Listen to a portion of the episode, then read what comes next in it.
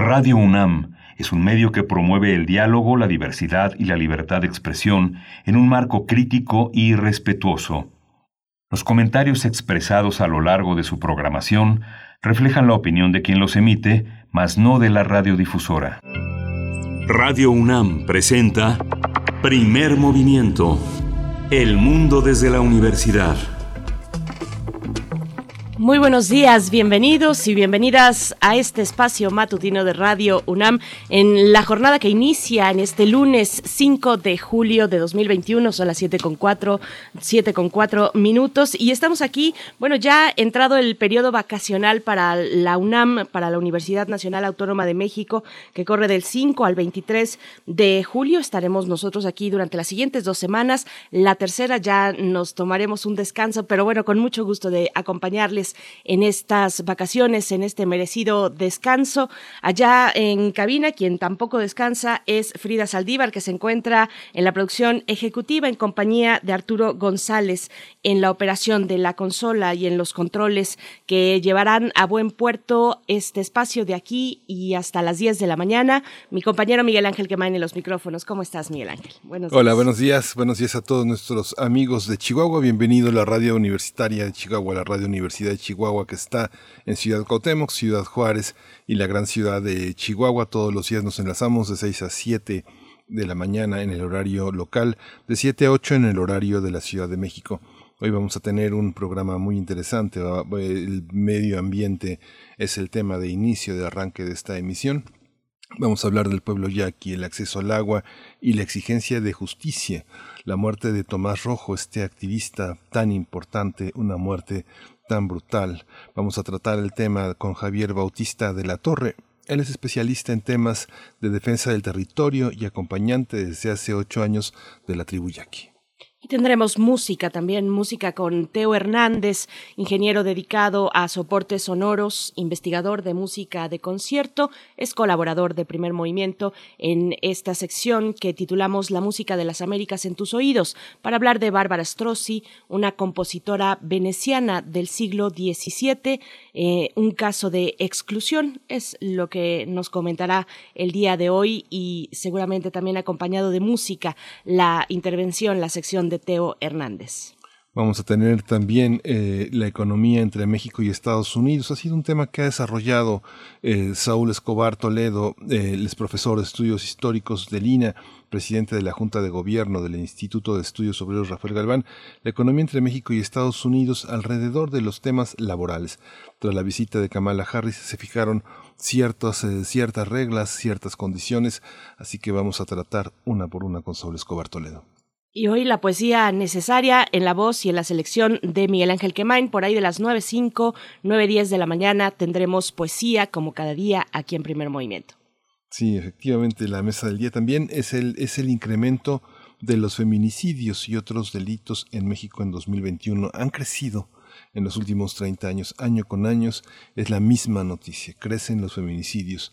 Vamos a tratar el tema con Leslie Dalia Jiménez Ursúa ella coordina proyectos en impunidad cero. Vamos a tratarlo también con Wendy Figueroa Morales. Ella es directora de la Red Nacional de Refugios ACE. Pues sí, continúa este flagelo que, que, afecta a todos y a todas. Eh, vamos a ver de, de, qué se trata este aumento. La Secretaría de Seguridad Ciudadana eh, pues comenta cuando se, se, hace este tipo de reportes en las conferencias matutinas del el Ejecutivo Federal, pues comenta que ahora se reportan de manera distinta, por eso una, una forma de explicarse, no el único elemento, pero una forma de explicarse ese aumento es que ahora se reportan más los feminicidios, se investigan de esa manera de, desde un inicio, en el caso de la Ciudad de México, todo homicidio a una mujer eh, reportado así, pues se investiga mm, como un feminicidio y esa es una de las explicaciones, pero es un fenómeno muy complejo este que ocurre con la violencia de género en México, su forma pues más cruenta y más letal que es el feminicidio. Así es que bueno, va a estar muy interesante la mesa del día de hoy lunes. Les recordamos que estamos transmitiendo en vivo a través del 96.1 de la frecuencia modulada, en el 860 de AM también y en www.radio.unam.mx. Vamos con nuestro corte informativo sobre COVID-19. COVID-19. Ante la pandemia, sigamos informados. Radio UNAM. Al actualizar el semáforo epidemiológico COVID-19, la Secretaría de Salud informó que el 5, del 5 al 18 de julio, 19 entidades estarán en color verde, 8 en amarillo y 5 en naranja. Para el caso de Ciudad de México, se mantendrá en color amarillo. Las autoridades capitalinas explicaron que respecto a la semana previa se registró y se ha registrado un aumento de 156 personas en hospitales públicos y privados, así como un incremento en el promedio diario de casos que se ubicó en 931 durante la semana pasada. Los datos indican que el aumento de casos confirmados está focalizado en personas de 18 a 29 años. La Secretaría de Salud informó que en las últimas 24 horas se registraron 42 nuevos decesos, por lo que el número de fallecimientos por la enfermedad de la COVID-19 aumentó a 233.622. De acuerdo con el informe técnico que ofrecieron ayer las autoridades sanitarias, en ese mismo periodo se registraron 2.611 nuevos contagios, por lo que los casos confirmados acumulados aumentaron a 2.540.068, mientras que las dosis de las diferentes vacunas aplicadas contra COVID-19 suman ya 46.945.511. Los casos activos registrados en todo el país por la Secretaría de Salud son 39.957. En información internacional, la Organización Mundial de la Salud alertó este fin de semana que nos encontramos en un periodo muy peligroso de la pandemia de COVID-19, agravado por variantes más transmisibles como la Delta, que se está convirtiendo en la dominante en muchos países. Tedros Adhanom, director de la OMS, precisó que la variante Delta detectada inicialmente en India tiene una capacidad de transmisión hasta 60 veces superior a la del virus original y se encuentra presente en 98 países. También dijo que los países de baja cobertura de vacunación contra, de vacunación contra COVID-19 ya presentan escenas de hospitales desbordados. En información de la UNAM, a fin de enfrentar futuras emergencias sanitarias, la UNAM participará de manera relevante en la iniciativa denominada Prevención del Riesgo de Emergencias Zoonóticas y Pandemias, PRESODE por sus siglas, impulsada por el gobierno de Francia. Hay que señalar que México fue el primer país en firmar el acuerdo con la nación europea y será el primero en el mundo en llevar a cabo las acciones en la materia. Esto a través de la Facultad de Medicina, Veterinaria y Zootecnia. El objetivo es promover la investigación internacional multiinstitucional y multisectorial para prevenir los riesgos de aparición de zoonosis y pandemias, generar conocimiento científico y capacitar a profesionales de la salud.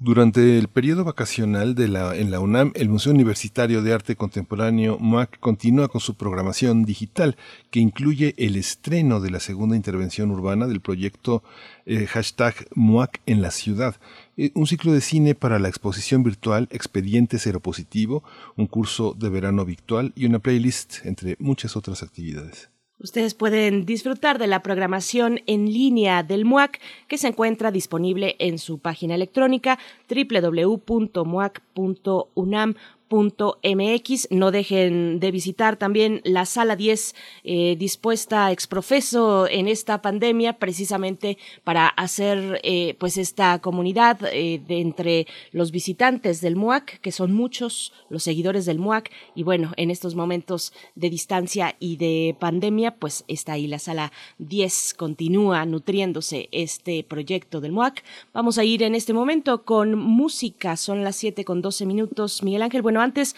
invitarles, como siempre, a pues saludarnos en redes sociales, enviar comentarios, cómo están pasándola en sus vacaciones, si es que están ya descansando y si no, también coméntenos arroba P Movimiento en Twitter, primer Movimiento UNAM en Facebook. Nos vamos con música. Nos vamos, vamos a escuchar Mata Sede de la Dame Blanche y Amanda Magallanes.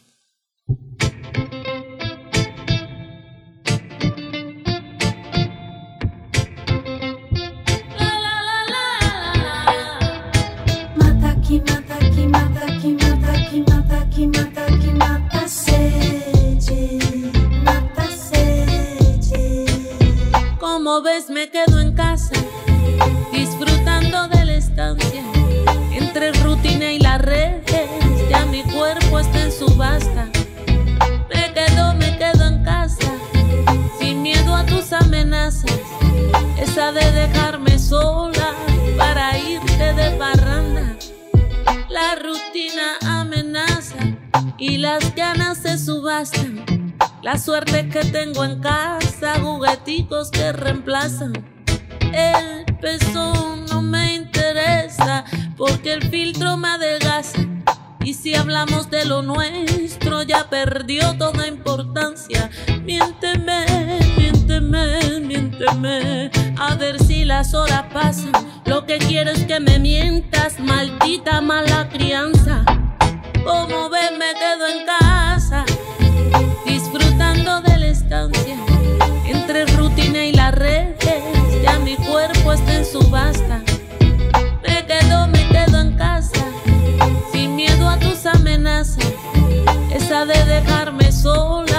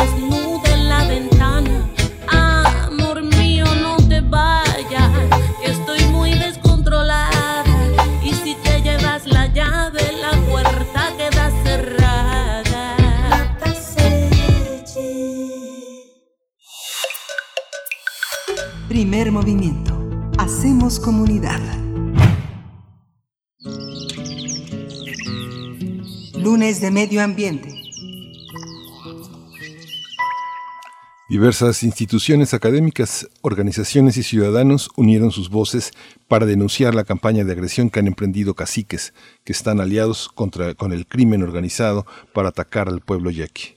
Esto se debe a que en los últimos meses se ha incrementado la violencia contra esta comunidad. Recordemos que se confirmó la muerte de Tomás Rojo, vocero y activista yaqui, que desapareció el 27 de mayo.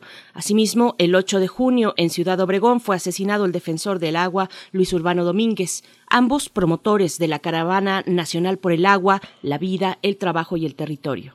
Frente a estos hechos de violencia, instituciones de la UNAM, de la Universidad Autónoma Metropolitana, de la Coordinadora Agua para Todos y ciudadanos en general demandan el esclarecimiento de los asesinatos, así como una sanción a quienes resultan responsables y el cese de la violencia contra el pueblo yaqui, pero además que se les reconozca su derecho al agua y al territorio. El vocero de esta comunidad, Mario Luna, ha denunciado que en la región de la tribu yaqui, ubicada en Sonora, han desaparecido decenas de jóvenes y crece la criminalización a los defensores del territorio y el agua. También ha denunciado que las autoridades buscan minimizar el asesinato de los defensores y no quieren clasificar como forzada la desaparición por varios días de su hermana Lorena Valenzuela. Sobre el tema del agua, destacó que en el desierto del noreste del país es estratégica y que existe incumplimiento de la sentencia de la Corte, la cual prohíbe la operación del acueducto Independencia construido para llevar agua a Hermosillo. Sí, vamos a conversar ahora sobre la situación del pueblo yaqui, su acceso al agua y el reciente asesinato del líder Tomás Rojo. Hoy está con nosotros ya en la línea Javier Bautista de la Torre. Él es director de investigación en Ahora Investigación Estratégica. Es especialista en temas de defensa del territorio y acompañante desde hace ocho años de la tribu yaqui. Bienvenido, Javier Bautista. Muchas gracias por estar aquí. Hola, ¿qué tal? Buen día. Saludos para ustedes y su auditorio. Javier Bautista, muchas gracias, bienvenido. Pues eh, coméntanos, por favor, para la audiencia mm, de este espacio, eh, cuál es el punto de partida para empezar a entender los eh, pues más recientes eventos hechos de asedio sobre el pueblo yaqui. ¿Dónde pondrías tú ese punto de inicio y, y por qué ahí? Bueno, eh, primero que nada decir que eh, lo que estamos viendo ahora en el territorio eh, yaqui, pero además en todo el estado de Sonora, es una escalada de violencia. Eh, vemos que no solamente los defensores del territorio, sino además eh, las familias eh, de los desaparecidos y las desaparecidas en el estado están viviendo esta eh, situación en donde lo que vemos es que eh, en los últimos meses eh, incluso años, eh, el abandono del Estado mexicano en el, en el, en el territorio de, de Sonora, lo que ha venido eh, provocando es que crezca también la presencia de grupos del crimen organizado, pero que además también se ha visto el aumento en las concesiones mineras, el aumento en la instalación de empresas eh, y en este sentido se ha creado por ahí un, una especie, digamos, de territorio fértil para la violencia, pero además también para la impunidad, pero además también para, eh, digamos, diferentes situaciones que ponen eh, vulnerable a la población de Sonora. Y en ese sentido, eh, si hablamos en términos, eh, digamos, de tiempo, desde eh, hace ocho años que eh, se vino esta instalación del acueducto Independencia, lo que vemos es que eh, ha aumentado también, eh, digamos, se ha diversificado eh, la, las diferentes actividades criminales en el territorio. Entonces, eh, vemos con mucha preocupación que en los últimos meses esto sea eh, cada vez más creciente, ¿no? En términos de violencia. Javier, pero esta situación ya con el asesinato de Tomás Rojo eh, llegó, eh, fue la gota que derramó el vaso, ya finalmente eh, se ha hecho eh, internacional el llamado a la, al cese de la violencia. ¿Cuáles cuáles pronosticas que sean los alcances de este de este de este llamado? Muchas instituciones académicas, muchos activistas de otros estados ¿Cuál será, cuál será el, el, desenlace? ¿La Fiscalía General de la República tiene que tomar, tiene que allegarse el caso? Claro. Bueno, eh, mencionar que eh, justamente así como, como, como bien lo dices, lo de tomar rojo la, la propia desaparición de la hermana de Mario por, por eh, unos días, eh, resulta así esta gota que derramó el vaso, pero también recordar que hay alrededor de una, eh, una veintena de desaparecidos y desaparecidas en los últimos años, además de estos nuevos ataques que hemos visto en el territorio yaqui. Eh, hace una semana quemaron en la casa de uno de los gobernadores eh, de, de los pueblos yaquis, eh, pero pues, digamos esta escalada la, la, la vemos ya desde hace un tiempo. Eh, cuando cuando se habla de eh, justamente la desaparición de Tomás Rojo y de estas instancias internacionales, pero además de estas instancias nacionales como la UNAM, como eh, otras universidades, algunas eh, organizaciones de la sociedad civil, es eh, lo, lo, que estamos haciendo es un llamado de alerta. Lo que estamos intentando es decirle al Estado mexicano que ahí en Sonora es un foco rojo, eh, Sonora es de los estados eh, insisto, donde hay eh, más fosas clandestinas, Sonora de los estados donde se han ubicado eh, esta diversificación del crimen organizado, también con trata de personas, con, eh, nosotros le llamamos también de pronto eh, estos campos de esclavitud, donde llegan los migrantes centroamericanos y que desgraciadamente eh, después de eh, hacerlos trabajar los convierten también en víctimas entonces, este llamado eh, que hemos hecho desde algunas organizaciones y elevado a instancias internacionales es para que el Estado mexicano intervenga. Es decir, nosotros lo que decimos es, el Estado mexicano tiene que garantizar la seguridad, tiene que garantizar la vida digna de los y las habitantes de Sonora, y en este sentido el llamado es para que esté ahí, ¿no? Sabemos que ahora la nueva configuración política que, que viene después de haber gobernado eh, el PRI y ahora eh, llega Morena con eh, Durazo, lo que nosotros decimos es tienen una oportunidad para eh, reelaborar eh, el plan de seguridad para Sonora, pero además para ofrecer las garantías eh, mínimas de estancia para, para sus habitantes. Eh, Javier Bautista, respecto a la defensa de los recursos, ¿cuál es la situación? Explícanos, por favor, la situación con el agua, eh, con este acueducto Independencia y, bueno, con el agua que pertenece al pueblo yaqui y, el reparto en general con agricultores y con población en, general. Sí, eh, ahí mencionar ya, ya desde hace unos años el, el proyecto del acueducto Independencia ha venido denunciándose como eh, despojo del agua. ¿no? Lo, lo, lo que vemos es que eh, ha habido eh, también por ahí una, una especie, digamos, de ofensiva contra el territorio, un despliegue del capital sobre el territorio. Eh, hasta ahora, todos los amparos que se han eh, emitido, digamos, en favor de la tribu por la defensa del agua han sido violados, porque el acueducto Independencia es una obra que, aunque este no esté, digamos, al 100% operando, está ahí presente en esta lógica del despojo, ¿no? En esta, eh, digamos, esto, esto que hacen las empresas de decir el acueducto Independencia, decían, era para llevar el agua Hermosillo y lo que nosotros hemos visto como defensores de derechos humanos acompañando a la tribu, lo que vemos es que el agua realmente se estaba distribuyendo para las empresas que están cerca del territorio pero además en un claro despojo lo que veíamos ya hace unos años, que por ejemplo el ex gobernador Padres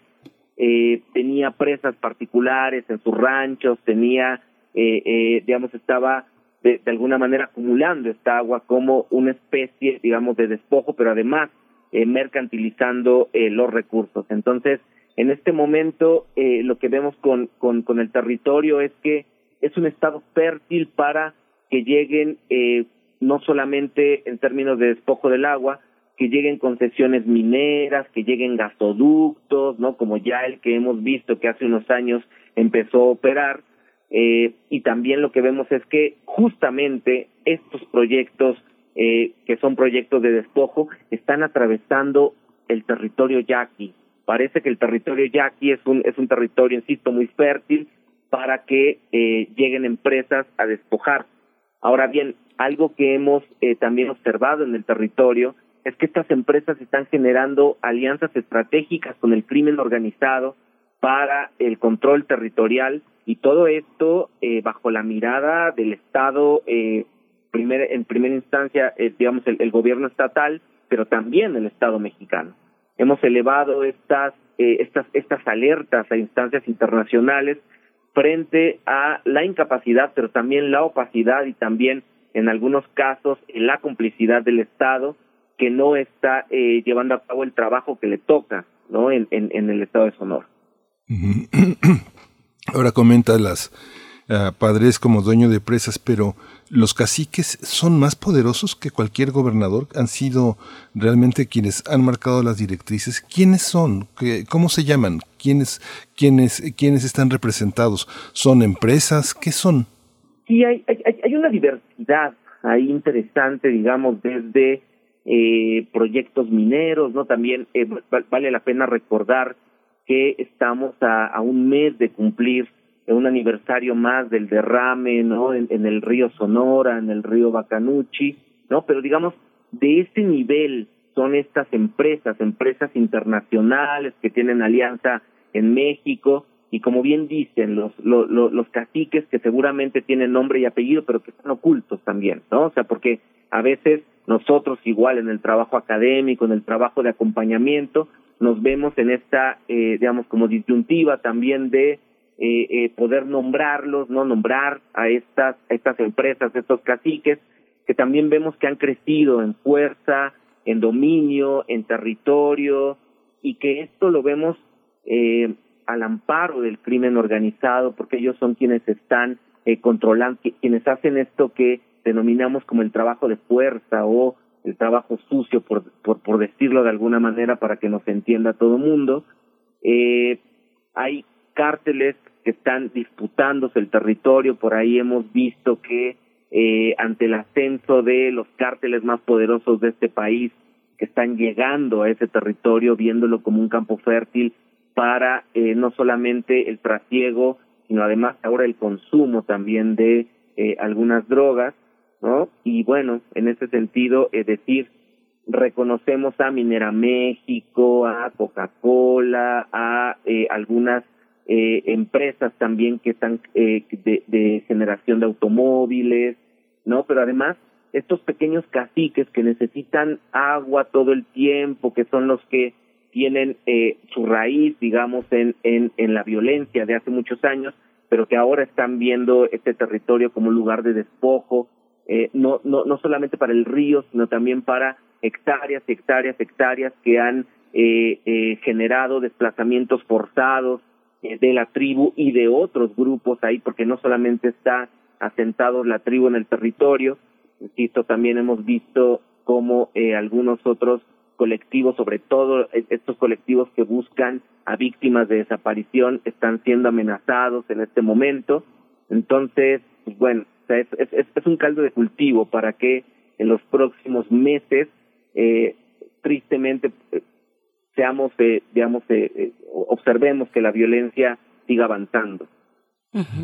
Eh, Javier Bautista de la Torre, ¿cómo, ¿cómo se han organizado en la tribu Yaqui en las recientes semanas con, con otros colectivos? Hablas ahorita ahora de, de, las familiares que buscan a sus personas desaparecidas, eh, pero hay otras iniciativas también con las que se han enlazado instituciones, eh, la misma UNAM. ¿Cómo ha sido esta articulación para organizarse y hacer un frente pues eh, que pueda cesar estos momentos de violencia y de asedio y acoso hacia el pueblo yaqui?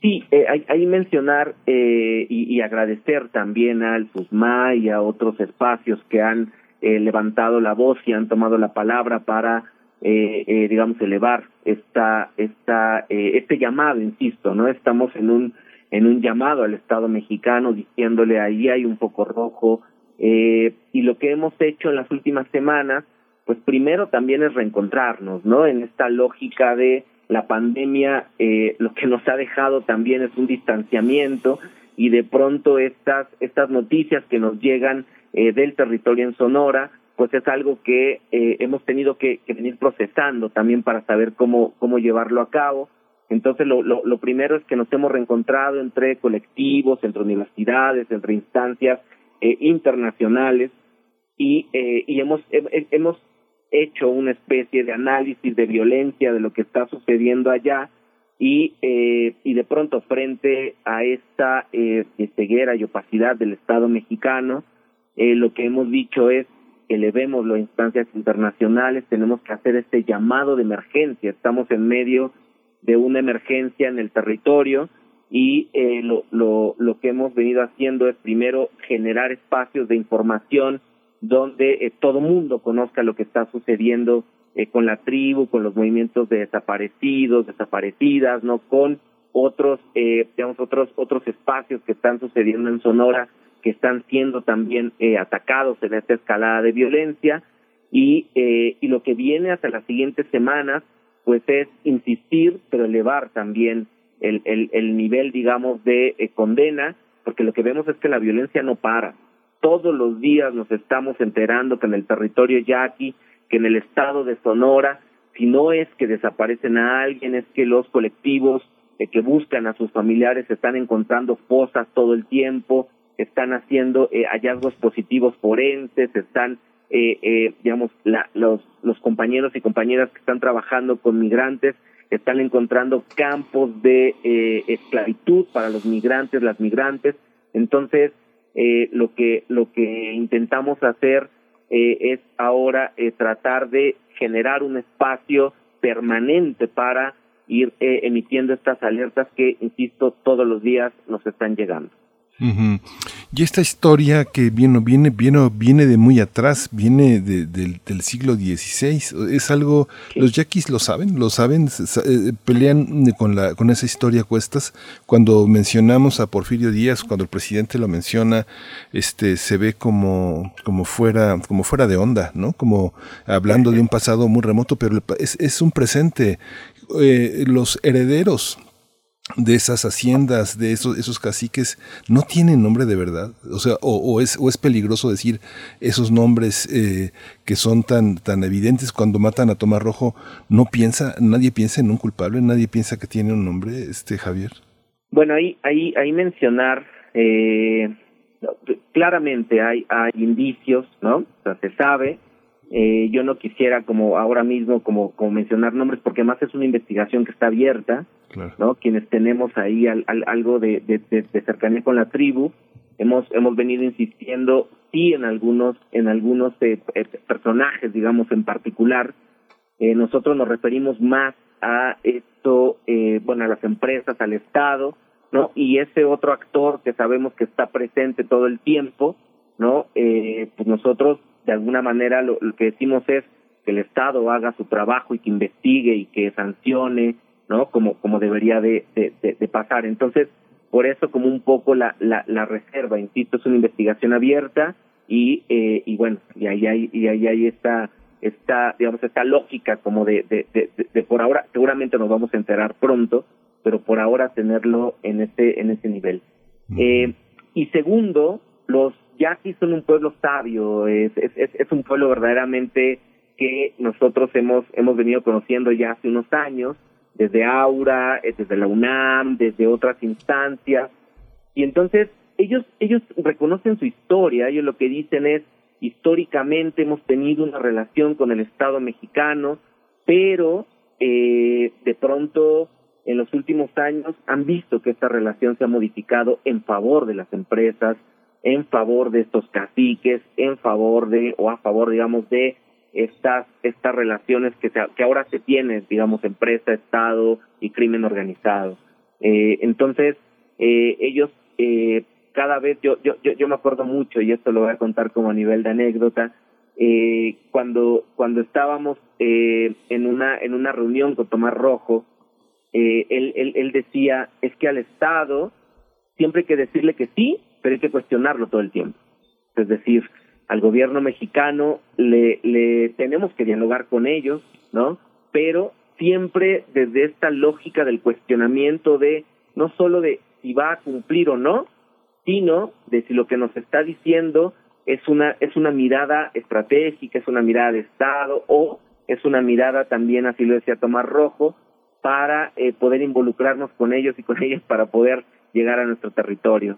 Entonces, yo ahí sí creo que ellos tienen su propia evaluación, ellos tienen sus propios canales incluso de eh, cercanía con algunas personas del Estado, pero siempre desde esta lógica muy de la tribu, que es una lógica comunitaria, todo lo dialogan, todo pasa por la ramada, que es el, el lugar donde se toman decisiones entre los capitanes, los, los ancianos, las ancianas del lugar, la este, tropa, y bueno, ahí sí también reconocer que nosotros desde estas instancias, la universidad, las eh, organizaciones de la sociedad civil, hemos aprendido mucho de cómo se organizan y sobre todo de cómo toman decisiones. Estamos conversando con Javier Bautista de la Torre, director de investigación en Aura Investigación Estratégica, también especialista en temas de defensa del territorio y acompañante desde hace casi una década, ocho años, de la tribu yaqui. Y bueno, hablando un poco de historia, removiendo esta historia y relacionándola con el presente muy puntual, eh, pues llega un, gobernador al estado que no es prista por segunda vez. El primero fue Padres del PAN, 2009 por ahí. Eh, esto en casi 100 años. Eh, sin alternancia. Llega y esta es además la primera opción que se describe de izquierda que llega al gobierno del Estado, eh, que es Morena, por supuesto, con Durazo. ¿Cómo, cómo leer este ascenso? Ahora que pensaba, que, recordabas, pues, eh, lo que pues los activistas en general y, también, eh, bueno, este, este episodio de, de, Tomás Rojo que nos comentas con relación al poder, ¿cómo se ve este ascenso y esta llegada de Morena? ¿Cómo se ve para los intereses comunitarios de la tribu, pero también, pues, por supuesto, para la defensa del, del medio ambiente? Javier. Sí, ahí eh, primero, bueno, mencionar que tanto eh, la tribu como, insisto, otros, otros colectivos que están en la, en la región, lo que han dicho es eh, llegue quien llegue, nosotros vamos a seguir luchando. Es decir, lo que dicen es en la defensa del, del territorio, la defensa de los recursos, pero también la búsqueda de desaparecidos, desaparecidas, va a continuar con, con el gobierno que esté. Evidentemente, lo que se esperan son mejores condiciones para llevar a cabo estas búsquedas, para llevar a cabo esta defensa del territorio y de los recursos naturales. A mí me, me, parece, y platicando con algunos compañeros de la tribu, que de pronto también hay esta, eh, digamos, esta posibilidad de reconstruir las relaciones que se tenía con, con los gobiernos, ¿no? Eh, ya, ya, eh, eh, ya se había venido avanzando, incluso sabemos ahí por, por, por información que es pública, que eh, algunos colectivos de desaparecidos y desaparecidas tuvieron reuniones con algunos de los cuando todavía eran candidatos, ¿no? Eh, y que bueno, que hay una promesa por ahí eh, de ir avanzando también en estos temas.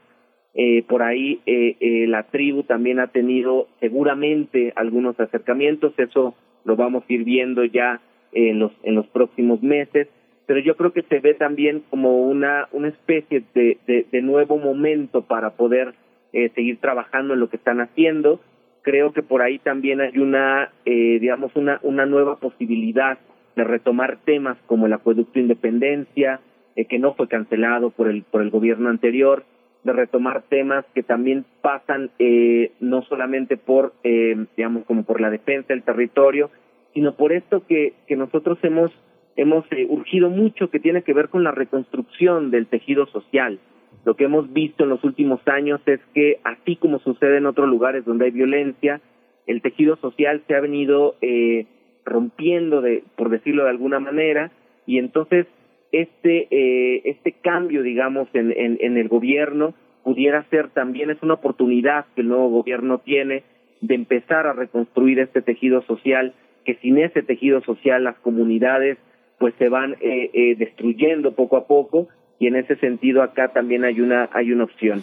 Y también pues bueno mencionar que eh, nosotros hemos hecho un llamado desde ahora desde la UNAM desde el SUSMAI desde otras instancias para que lo más pronto posible se lleven a cabo eh, reuniones de eh, entre la tribu, entre otros movimientos y el gobierno entrante, de manera tal que cuando llegue este gobierno llegue con una, eh, digamos, con mucha información de lo que está sucediendo a nivel, digamos, de, de, terreno en, la, en, el, en, en, en el territorio yaqui, pero además que eh, tomen en cuenta esto que la, que la tribu ha venido haciendo desde hace años, que es ofrecer opciones ¿no? De pronto lo que lo que la tribu dice es pues hay un tema, no es que queramos quedarnos con el agua, dice la tribu, ¿no? O sea, con, con, con el agua que el presidente Lázaro Cárdenas nos dio. Lo que queremos hacer es tener una distribución equitativa que le permita a la tribu poder seguir llevando a cabo estas estas eh, eh, digamos estas, estas actividades productivas y que además esa agua sirva para la gente eh, de Hermosillo que también hay una crisis ahí en términos de eh, la, la digamos, en términos de la llegada del, del, agua potable. Uh. Pues Javier, eh, Javier Bautista de la Torre, director de investigación en Aura Investigación Estratégica, especialista, ¿quisieras agregar algo, de, poner algún punto más en esta, en esta intervención? Adelante.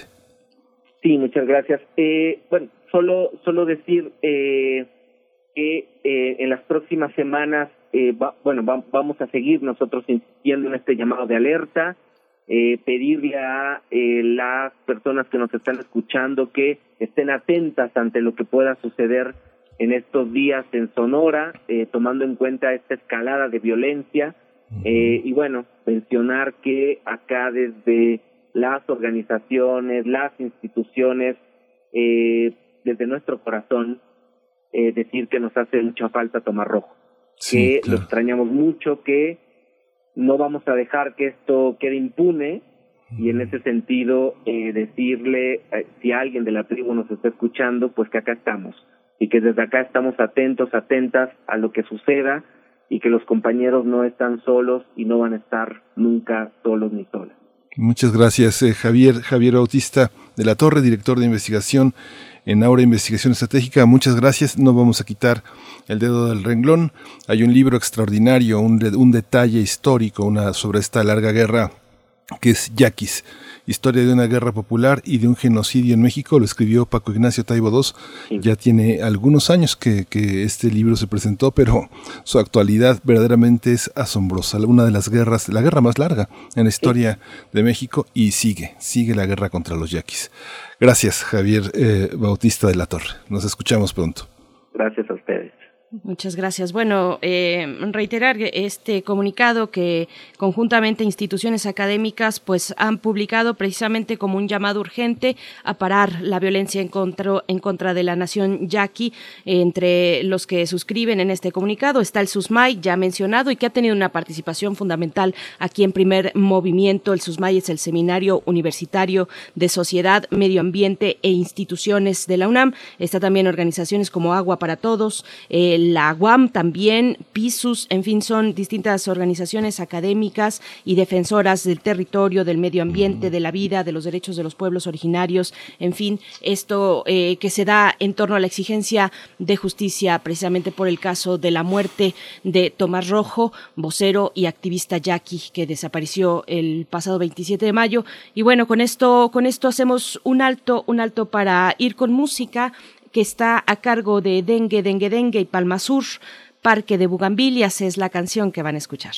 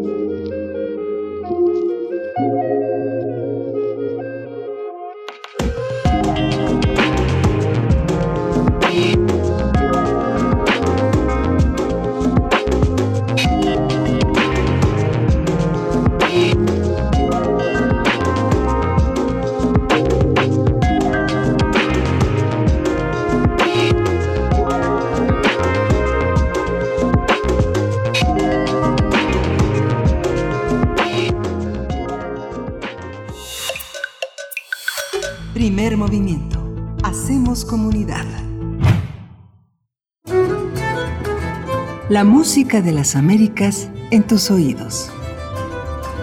Qué gusto poder conversar esta mañana contigo, con Teo Hernández, ingeniero dedicado a soportes sonoros, investigador de música de concierto y colaborador de primer movimiento que nos da brújulas sonoras. Y en este caso, para hablar de Bárbara Strozzi, una compositora veneciana del siglo XVII, un caso de exclusión. Teo Hernández, ¿cómo estás? Buenos días.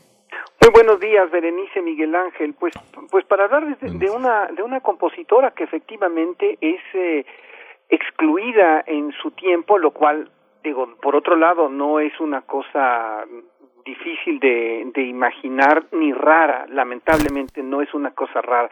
Sin embargo, el, el caso de Bárbara Bárbara Strozzi resalta por una por una circunstancia muy especial. Ella era una extraordinaria compositora, pero verdaderamente fuera de serie. Y entonces vamos a dejar aquí un terreno a, la especulación en el cual no nos gusta caer, ¿verdad? Pero que, en determinado momento nos va a dejar la pregunta, ¿qué habría pasado si a Bárbara Strozzi no se hubiera desarrollado en, en otro ambiente, en un ambiente que le permitiera más, y si ella hubiera sido hubiera sido hombre, ¿no? Bueno, Bárbara Strozzi nace en Venecia en 1619 y desde su nacimiento, este, en su acta de nacimiento dice, ella es hija de la gregueta, o sea, la, la grieguita, y el padre, la identidad del padre es incierta. Entonces aquí ya tenemos un primer elemento que nos está hablando de que es una hija o una hija ilegítima o por lo menos ya, ya va a tener ese, ese estigma. Ahora, los estigmas en este, en este caso tenemos que ver que pesan muchísimo, porque los casos de exclusión se dan en muchos casos porque se parte de un, de un privilegio. Esto es, el privilegio en esta época de ser hombre es algo que definitivamente pesa muchísimo, ¿no? Las mujeres tienen un, un este, por, por cuestiones sociales, parten de un escalón abajo y mucho más si su circunstancia económica, digamos, también, también lo es, ¿no? Entonces, después de este, digamos, primer este escalón en el cual nace abajo Bárbara Strozzi, eh, ella crece con la protección de Giulio Strozzi, ¿no? Es se especula el, el amante de la de la mamá y de hecho ella toma su nombre de Giulio Strozzi.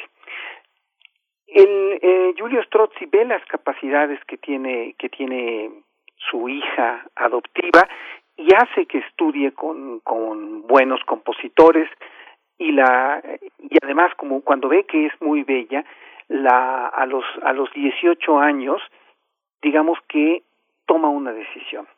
¿Cuál es esta decisión? El camino para las mujeres en aquella época era básicamente dos, eh, eran básicamente dos. Uno, por un lado, casarse, para lo cual se requería una dote, y por el otro lado, entrar al convento. Que aunque entrar al convento no era una no era una inversión fuerte, también se requería una, una dote. Entonces Giulio Strozzi dice, yo no tengo una seguridad económica tan grande, o a lo mejor no le interesaba tanto tanto este este asunto de casarla bien y dice voy a optar por otro por otro por otro camino y el camino es suena espantoso decirlo pero así fue tal cual es promover a la hija como cantante y como cantante porque tiene una voz una una voz bellísima eh, Julio Strozzi es una persona muy reconocida él es él es un él es un liberal eh, que más entra en la cuestión de los de la, del, del libertinaje. Él está muy vinculado con la cuestión de la de la política él es hijo ilegítimo a su vez de uno de los Strozzi que es una de las familias fuertes de, de, la Toscana en la época de los de los Medici y participa en varias de las academias de la de la ciudad de Venecia. Las academias son academias donde se estudian diferentes este aspectos culturales, uno de ellos muy fuerte la naciente ópera que se estaba dando en Venecia. Bueno, y entonces él em, empieza a promoverla y no podemos eh, descartar esta esta beta que tiene el promover a la hija como cantante, también tiene una beta de hacerla, vamos a llamarlo así, una especie de cortesana. ¿Por qué? Porque también promueve su, su belleza. El caso es que Bárbara Strozzi, que, que es, es muy bella y que de hecho se le hace un retrato a, a, una temprana edad, el retrato que tiene se le ve con un se le ve con un pecho fuera, ¿no? Esto quiere decir que efectivamente en la época tenía una carga sexual muy fuerte aquello que este esta forma de, de darla darla a conocer. De hecho, Julio forma una una academia en buena medida para discutir temas y para poder incluir a su hija, que es la Academia del Unisoni, ¿no? Eh, ella publica uno, un, libro de, de, de, madrigales y los madrigales eh, en aquella época son digamos la forma de composición más más difundida y de alguna forma más eh, reconocida dentro del ambiente eh, de la casa, ¿no? De, dentro de los pequeños ambientes, no del ambiente público grande como podría ser la, la los, los otros grandes compositores. Eh, ella toma un amante que es este de una familia de banqueros, Wiesmann. Este, este Bisman tiene muchísimo dinero y tiene varios hijos, varios hijos con él.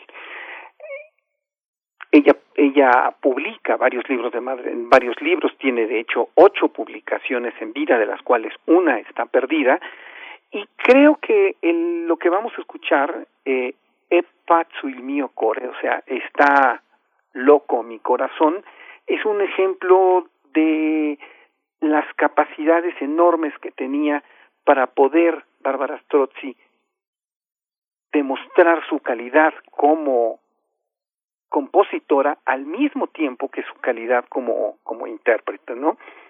Dice, loco está aquel corazón mío a cada momento, delirando y, adorando un rostro de una rigidez severa. Loco está aquel corazón mío, se enfurece, suspira, se lamenta, se aflige, devanea a cada momento, y en el dolor delira, pero si está sufriendo por quien lo desprecia, bien encadenado está y como tal lo tiene atado amor. Este es el primer verso de esta de este de este madrigal que vamos a escuchar, es un madrigal a una sola voz, eh, que en cierta forma eh, digamos, antecede a lo que podría ser un área de la locura. Y nosotros vamos a poder escuchar este, estos cambios de estado de ánimo, como, como que la, la cantante se está medio volviendo loca, y, repito, no dejamos a la especulación esto de si hubiera sido hombre y hubiera podido entrar a un círculo de compositores donde fuera más aceptada habría compuesto una gran ópera como se hacía en la época, bueno, pues debemos de pensar que lamentablemente Bárbara Strozzi no pudo contar con este privilegio por ser mujer. Teo Hernández, te, agradecemos que, traigas esta mirada, esta especulación también, bueno, se vale, se vale eh, jugar un poco con esas posibilidades. Eh, Bárbara Strozzi es lo que vamos a escuchar a continuación, pero antes, antes de irnos, querido Teo, de escuchar, porque queremos escuchar completa esta pieza que nos eh, ofreces, este, está loco mi corazón, es el, es el título. Eh, preguntarte cómo van los talleres que están realizando eh, de Beethoven, de Vivaldi. Cuéntanos nada más brevemente cómo, cómo les está yendo, pues para dar seguimiento a lo que ya hemos hablado ampliamente aquí en otros momentos, Teo. Pues ahorita vamos muy bien, tenemos iniciado, iniciados dos talleres, uno sobre la época de Vivaldi, de la cual entra perfectamente a cuento Bárbara Strozzi, y el de Beethoven, la, la, este, Beethoven y el nacimiento de las naciones, también muy próximamente les daremos a, conocer las, las, los demás talleres que vamos, que vamos a seguir dando, donde vinculamos la, la música con la historia. Pueden entrar a la página Más allá de la música en Internet, eh, y pueden comunicarse con nosotros desde luego en cualquiera de estos de estos lugares. Ahorita estamos a mitad de sesiones, pero pues tenemos preparados varias varias sorpresas. Mm, perfecto, pues estaremos atentos y atentas, Teo. Muchas gracias por, por, eh, por, esta mañana. Y bueno, nos encontramos en 15 días. No, en 15 días no sé si estaremos ya nosotros aquí en primer movimiento de vacaciones, pero bueno, estaremos atentos eh, a lo que nos vayas compartiendo. Teo, muchas gracias. Con mucho gusto, al contrario, Berenice, Miguel Ángel y este todo el equipo, este gran equipo de, de primer movimiento. Y sí, pues sí, yo les pediría que visitaran nuestra página en Facebook, ¿no? Que es donde donde subimos contenidos y todo más allá de la música. pues nos vamos con Bárbara Strozzi y despedimos a la radio a la radio universitaria de Chihuahua, a la radio Universidad de Chihuahua y nos quedamos con esta composición que nos has traído para cerrar esta primera hora de primer movimiento. Bárbara Strozzi.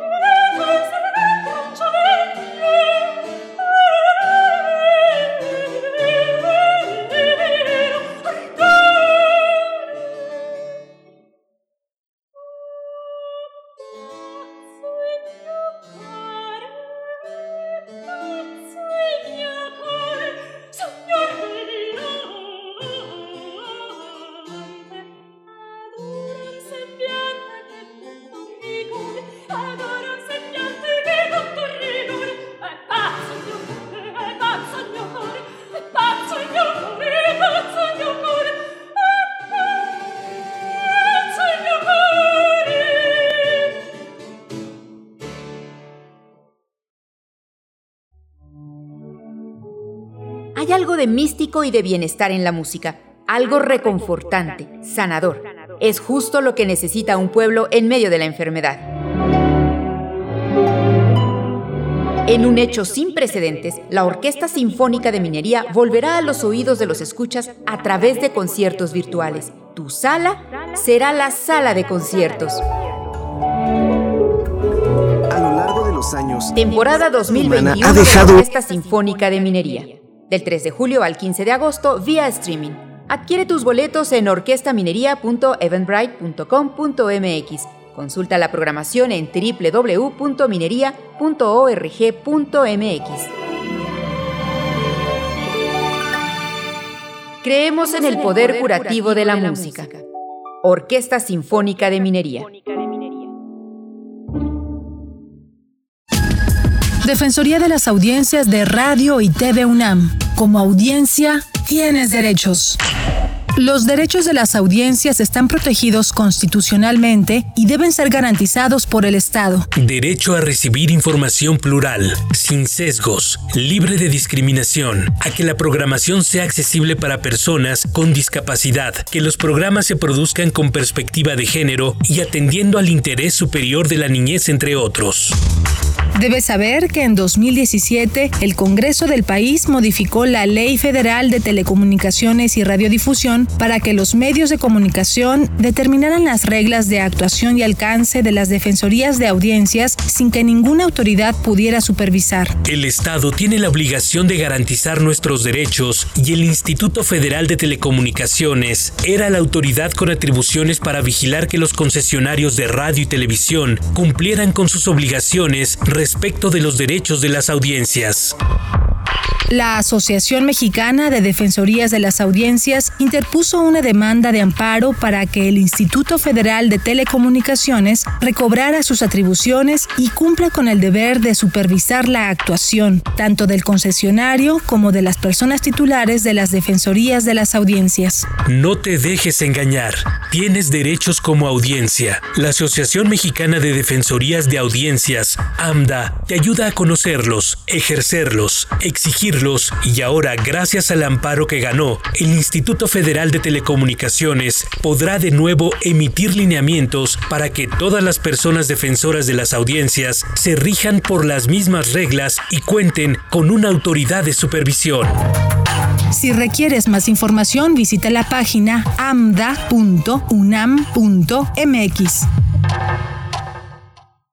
¿De qué estás hecho México? Recuerda la fuerza de la gente que te fundó. En ti está el espíritu de la lucha, no por elección, sino por consecuencia. No elegimos ser guerreros. La adversidad nos hizo herederos de mujeres guerreras, de filósofos, ingenieros y emprendedores. En nosotros no cabe la derrota. Hoy más que nunca México, recuerda de qué estás hecho. Fuerza por México. ¿Sabían que en México cerca de medio millón de personas tienen hepatitis C y no lo saben? Sí, es un virus que daña al hígado. Al hacerte la prueba sabrás si necesitas tratamiento. Además, es gratuito. Claro, yo ya sé cómo curar la hepatitis C. Contáctanos a Sencida, hepatitis.salud.gov.mx o al 55 19 46 97 72. Gobierno de México. Este programa es público, ajeno a cualquier partido político. Queda prohibido su uso para fines distintos a los establecidos en el programa. Cultivemos el gusto por el arte escrito y el ejercicio de la imaginación al lado de María Ángeles Comezaña en Al compás de la letra. Rutas literarias para viajar entre textos, poemas y cartas. Todos los jueves a las 18 horas por el 96.1 de FM. Radio UNAM. Experiencia sonora.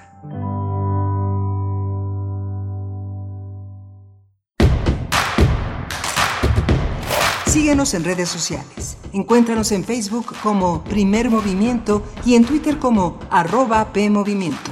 Hagamos comunidad.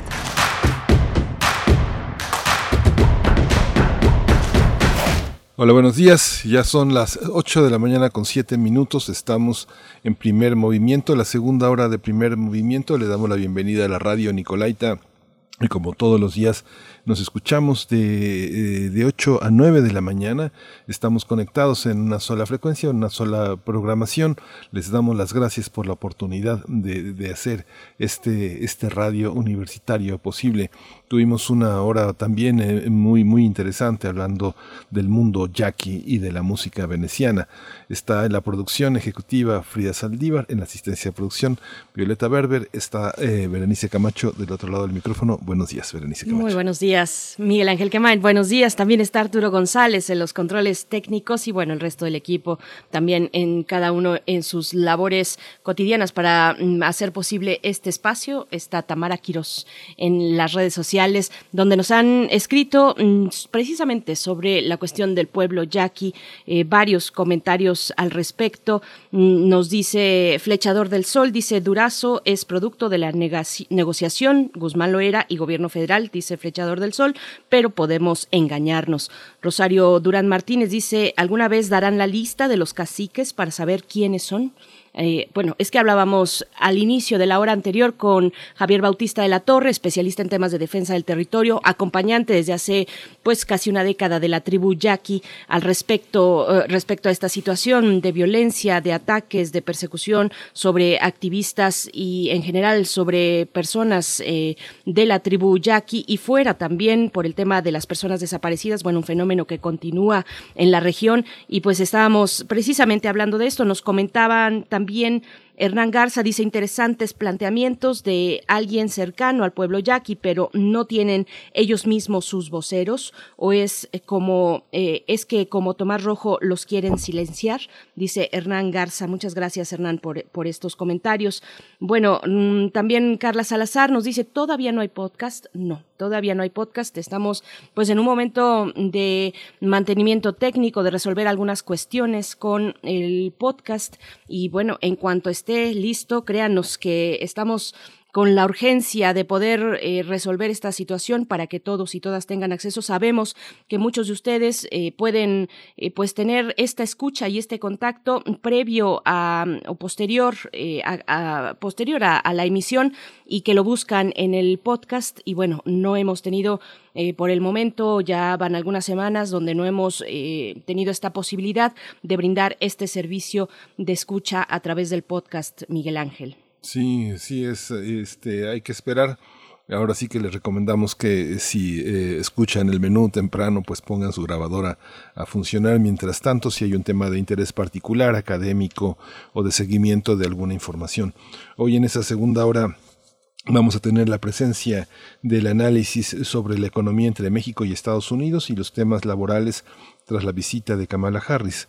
El tema lo vamos a tratar con Saúl Escobar Toledo, él es un experto en temas laborales que son el asunto eh, hoy de esta conversación.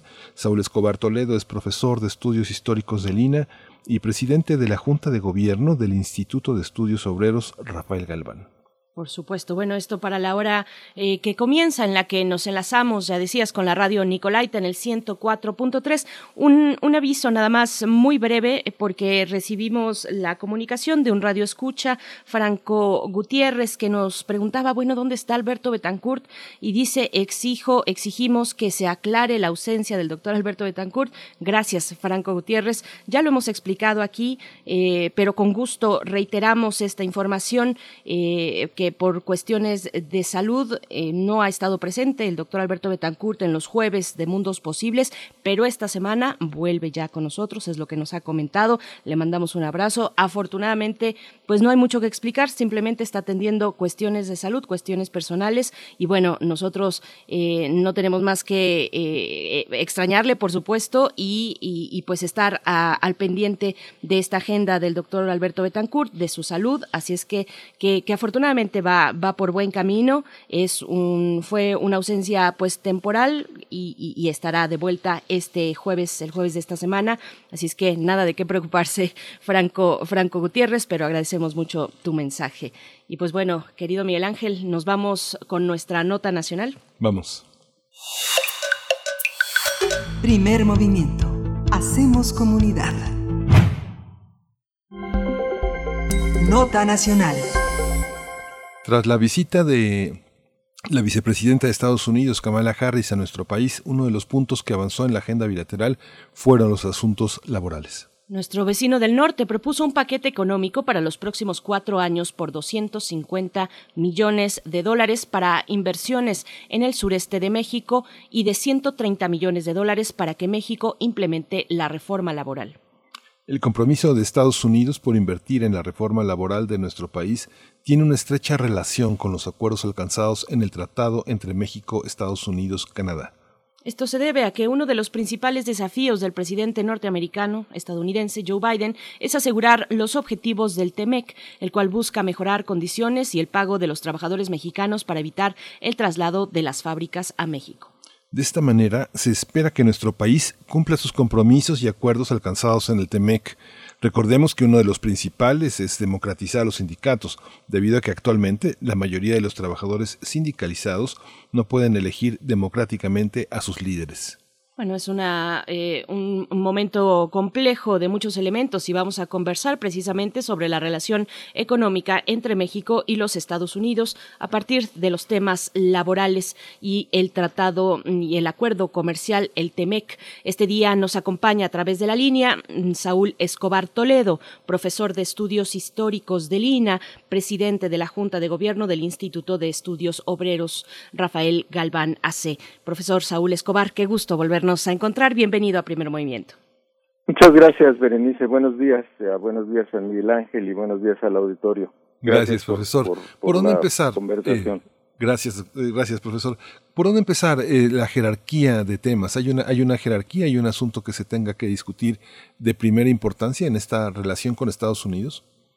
Sí, bueno, la agenda con Estados Unidos siempre ha sido muy compleja. Están los asuntos de seguridad, del narcotráfico, de, digamos, eh, la, el pase de armas que hay de Estados Unidos hacia México y el pase de droga de México hacia Estados Unidos. Eh, está el asunto de la migración, pero recientemente el asunto que no estaba contemplado antes en la agenda bilateral es el, tema laboral y es el tema nuevo que ha surgido eh, a partir, como ustedes han dicho, de la firma del TEMEC que sustituyó el viejo NAFTA y entonces la cuestión laboral ha tenido ahora una importancia similar a los otros temas clásicos, normales, que arrastramos desde hace mucho tiempo de la agenda entre Estados Unidos y México, como los que mencioné eh, anteriormente. Entonces esto es lo nuevo y lo que vale la pena reflexionar por su novedad, pero también por lo que puede significar para el futuro de los dos países y en especial para México eh, y tratar de reflexionar cómo va a impactar este tema y este asunto ahora en nuestra economía y en la eh, relación comercial con nuestros socios, Estados Unidos y Canadá. Eso es lo interesante, me parece.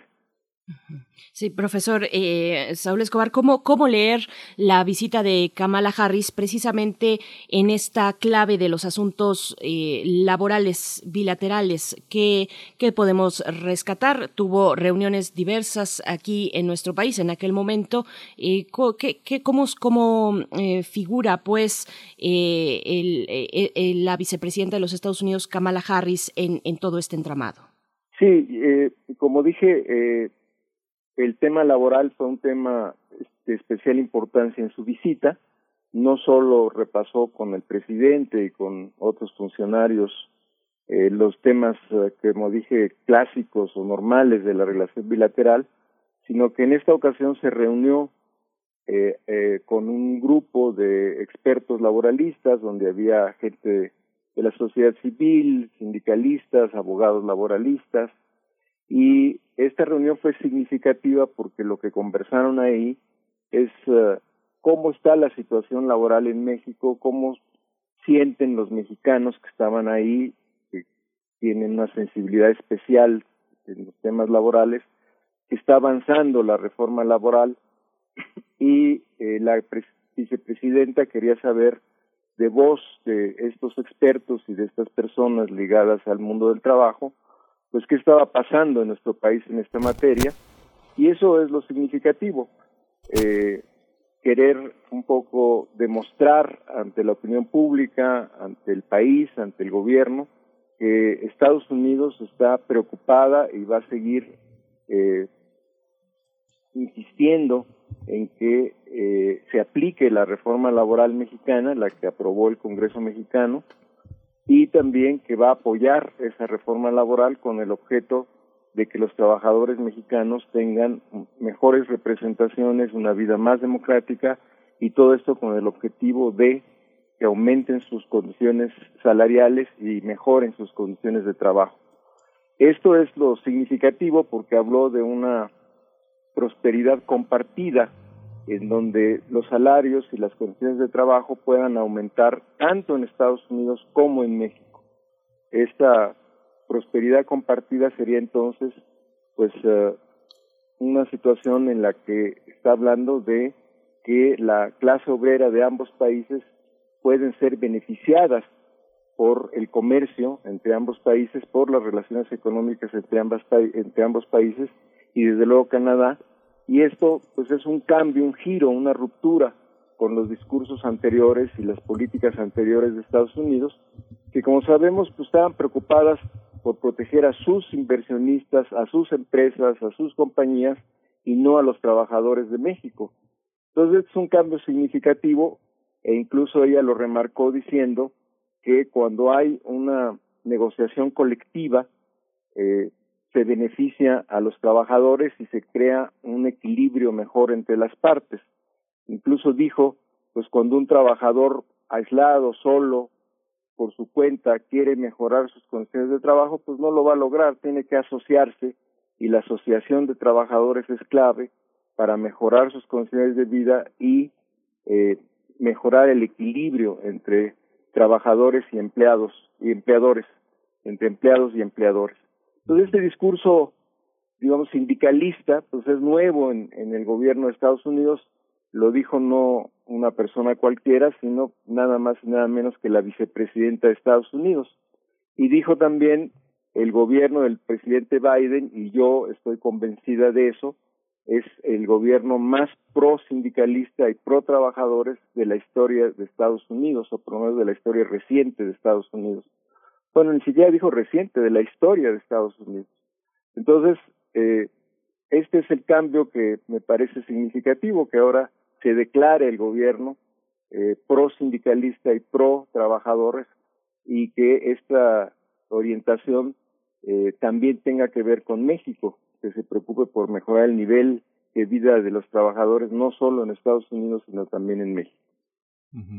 Esta, esta eh, eh, primer, un primer eh, encuentro fue esta, este conflicto con la empresa Autopartes Tridonex de, de, Matamoros y la influencia de una organización nueva en nuestro escenario, la, la, Public Citizen Global Trade Watch que, y el Sindicato México de la SNITIS que, es, que dirige Susana Prieto Terrazas.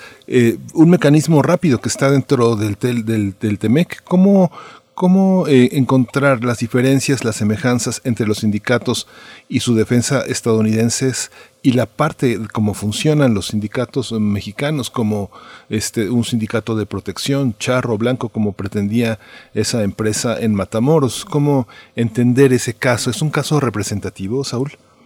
Bueno, es un caso relativamente excepcional en el sentido de que ahí hay protestas de los trabajadores que están buscando una representación legítima.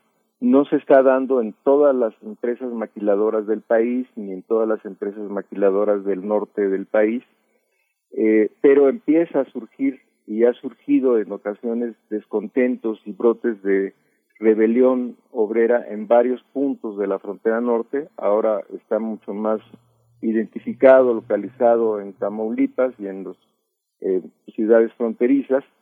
Y ahí se ha digamos, mantenido, ah, gracias a la abogada Susana Prieto, pues un núcleo de trabajadores que sigue reclamando una representación legítima y la posibilidad de eh, elegir a sus propios representantes, a su sindicato de su preferencia, que sería un sindicato independiente y un contrato colectivo realmente que cuente con su apoyo. Entonces este asunto llegó a los oídos de las autoridades de Estados Unidos.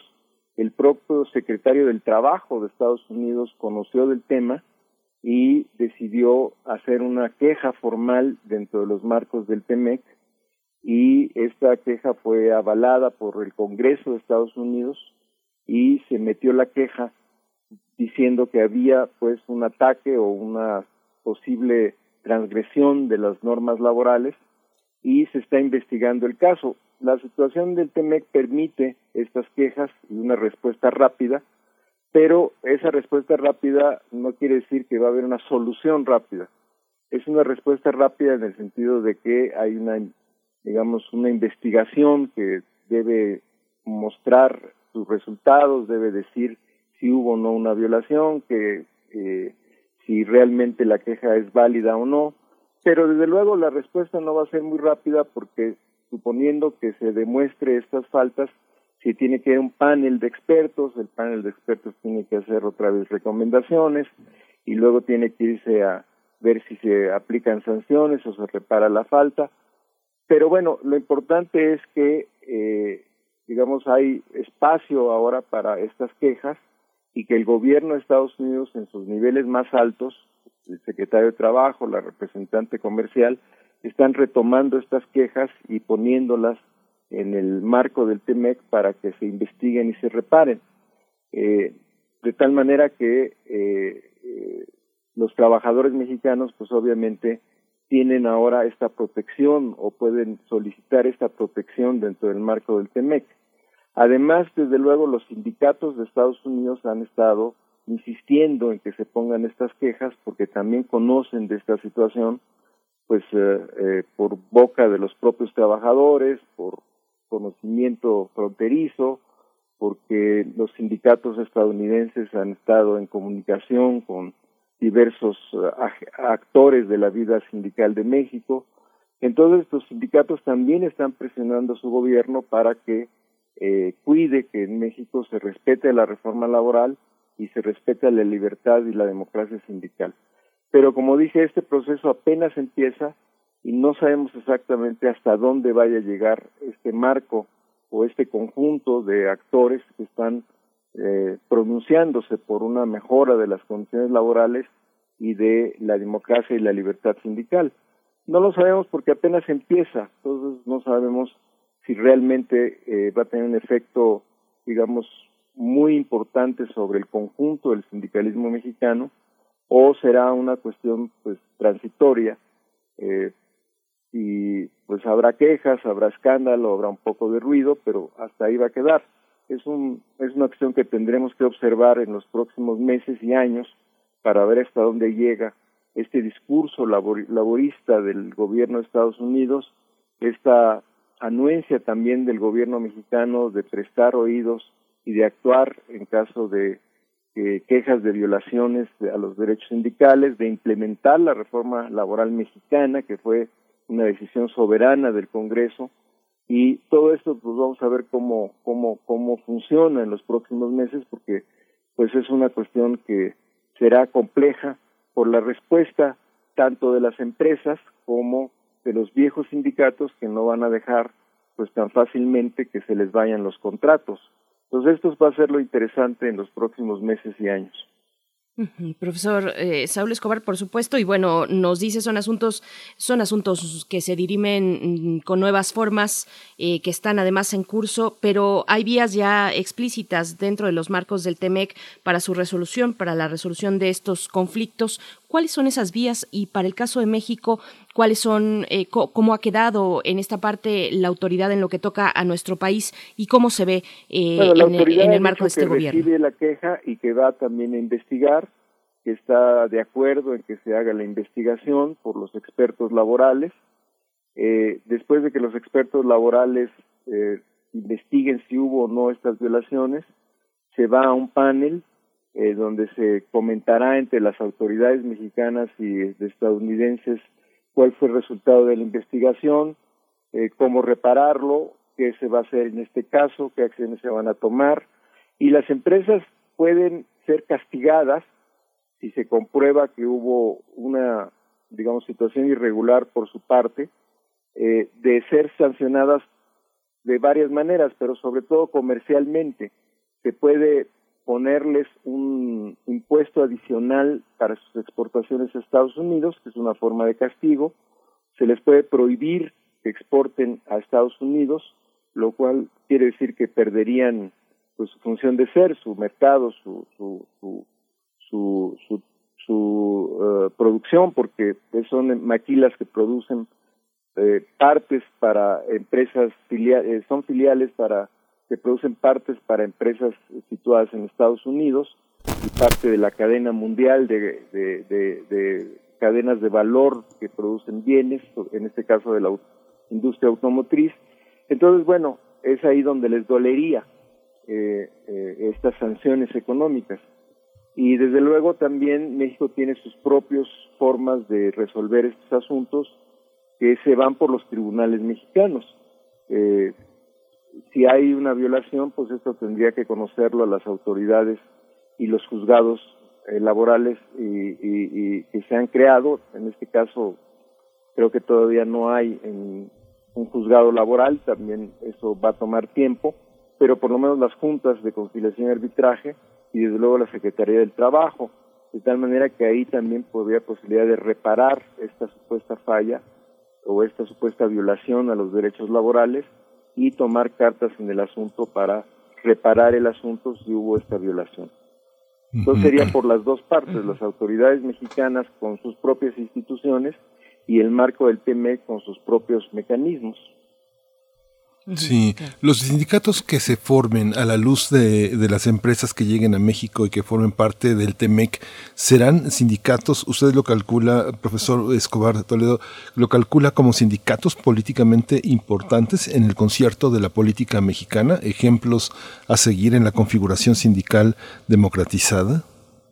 No lo sabemos todavía con certeza, porque, digamos, los grandes sindicatos eh, como Pemex, o Comisión Federal de Electricidad, son sindicatos que eh, tendrían una importancia política muy grande, como todos podemos imaginar, y estos sindicatos, pues, eh, precisamente por su tamaño, por su dimensión, pues no quiere decir que van a cambiar de la noche a la mañana, porque los trabajadores que laboran en Pemex y en Comisión Federal de Electricidad pues no todos tienen el mismo nivel de conciencia, no todos tienen el mismo nivel de conocimiento de las leyes laborales, de la reforma, de lo que está sucediendo de nuevo.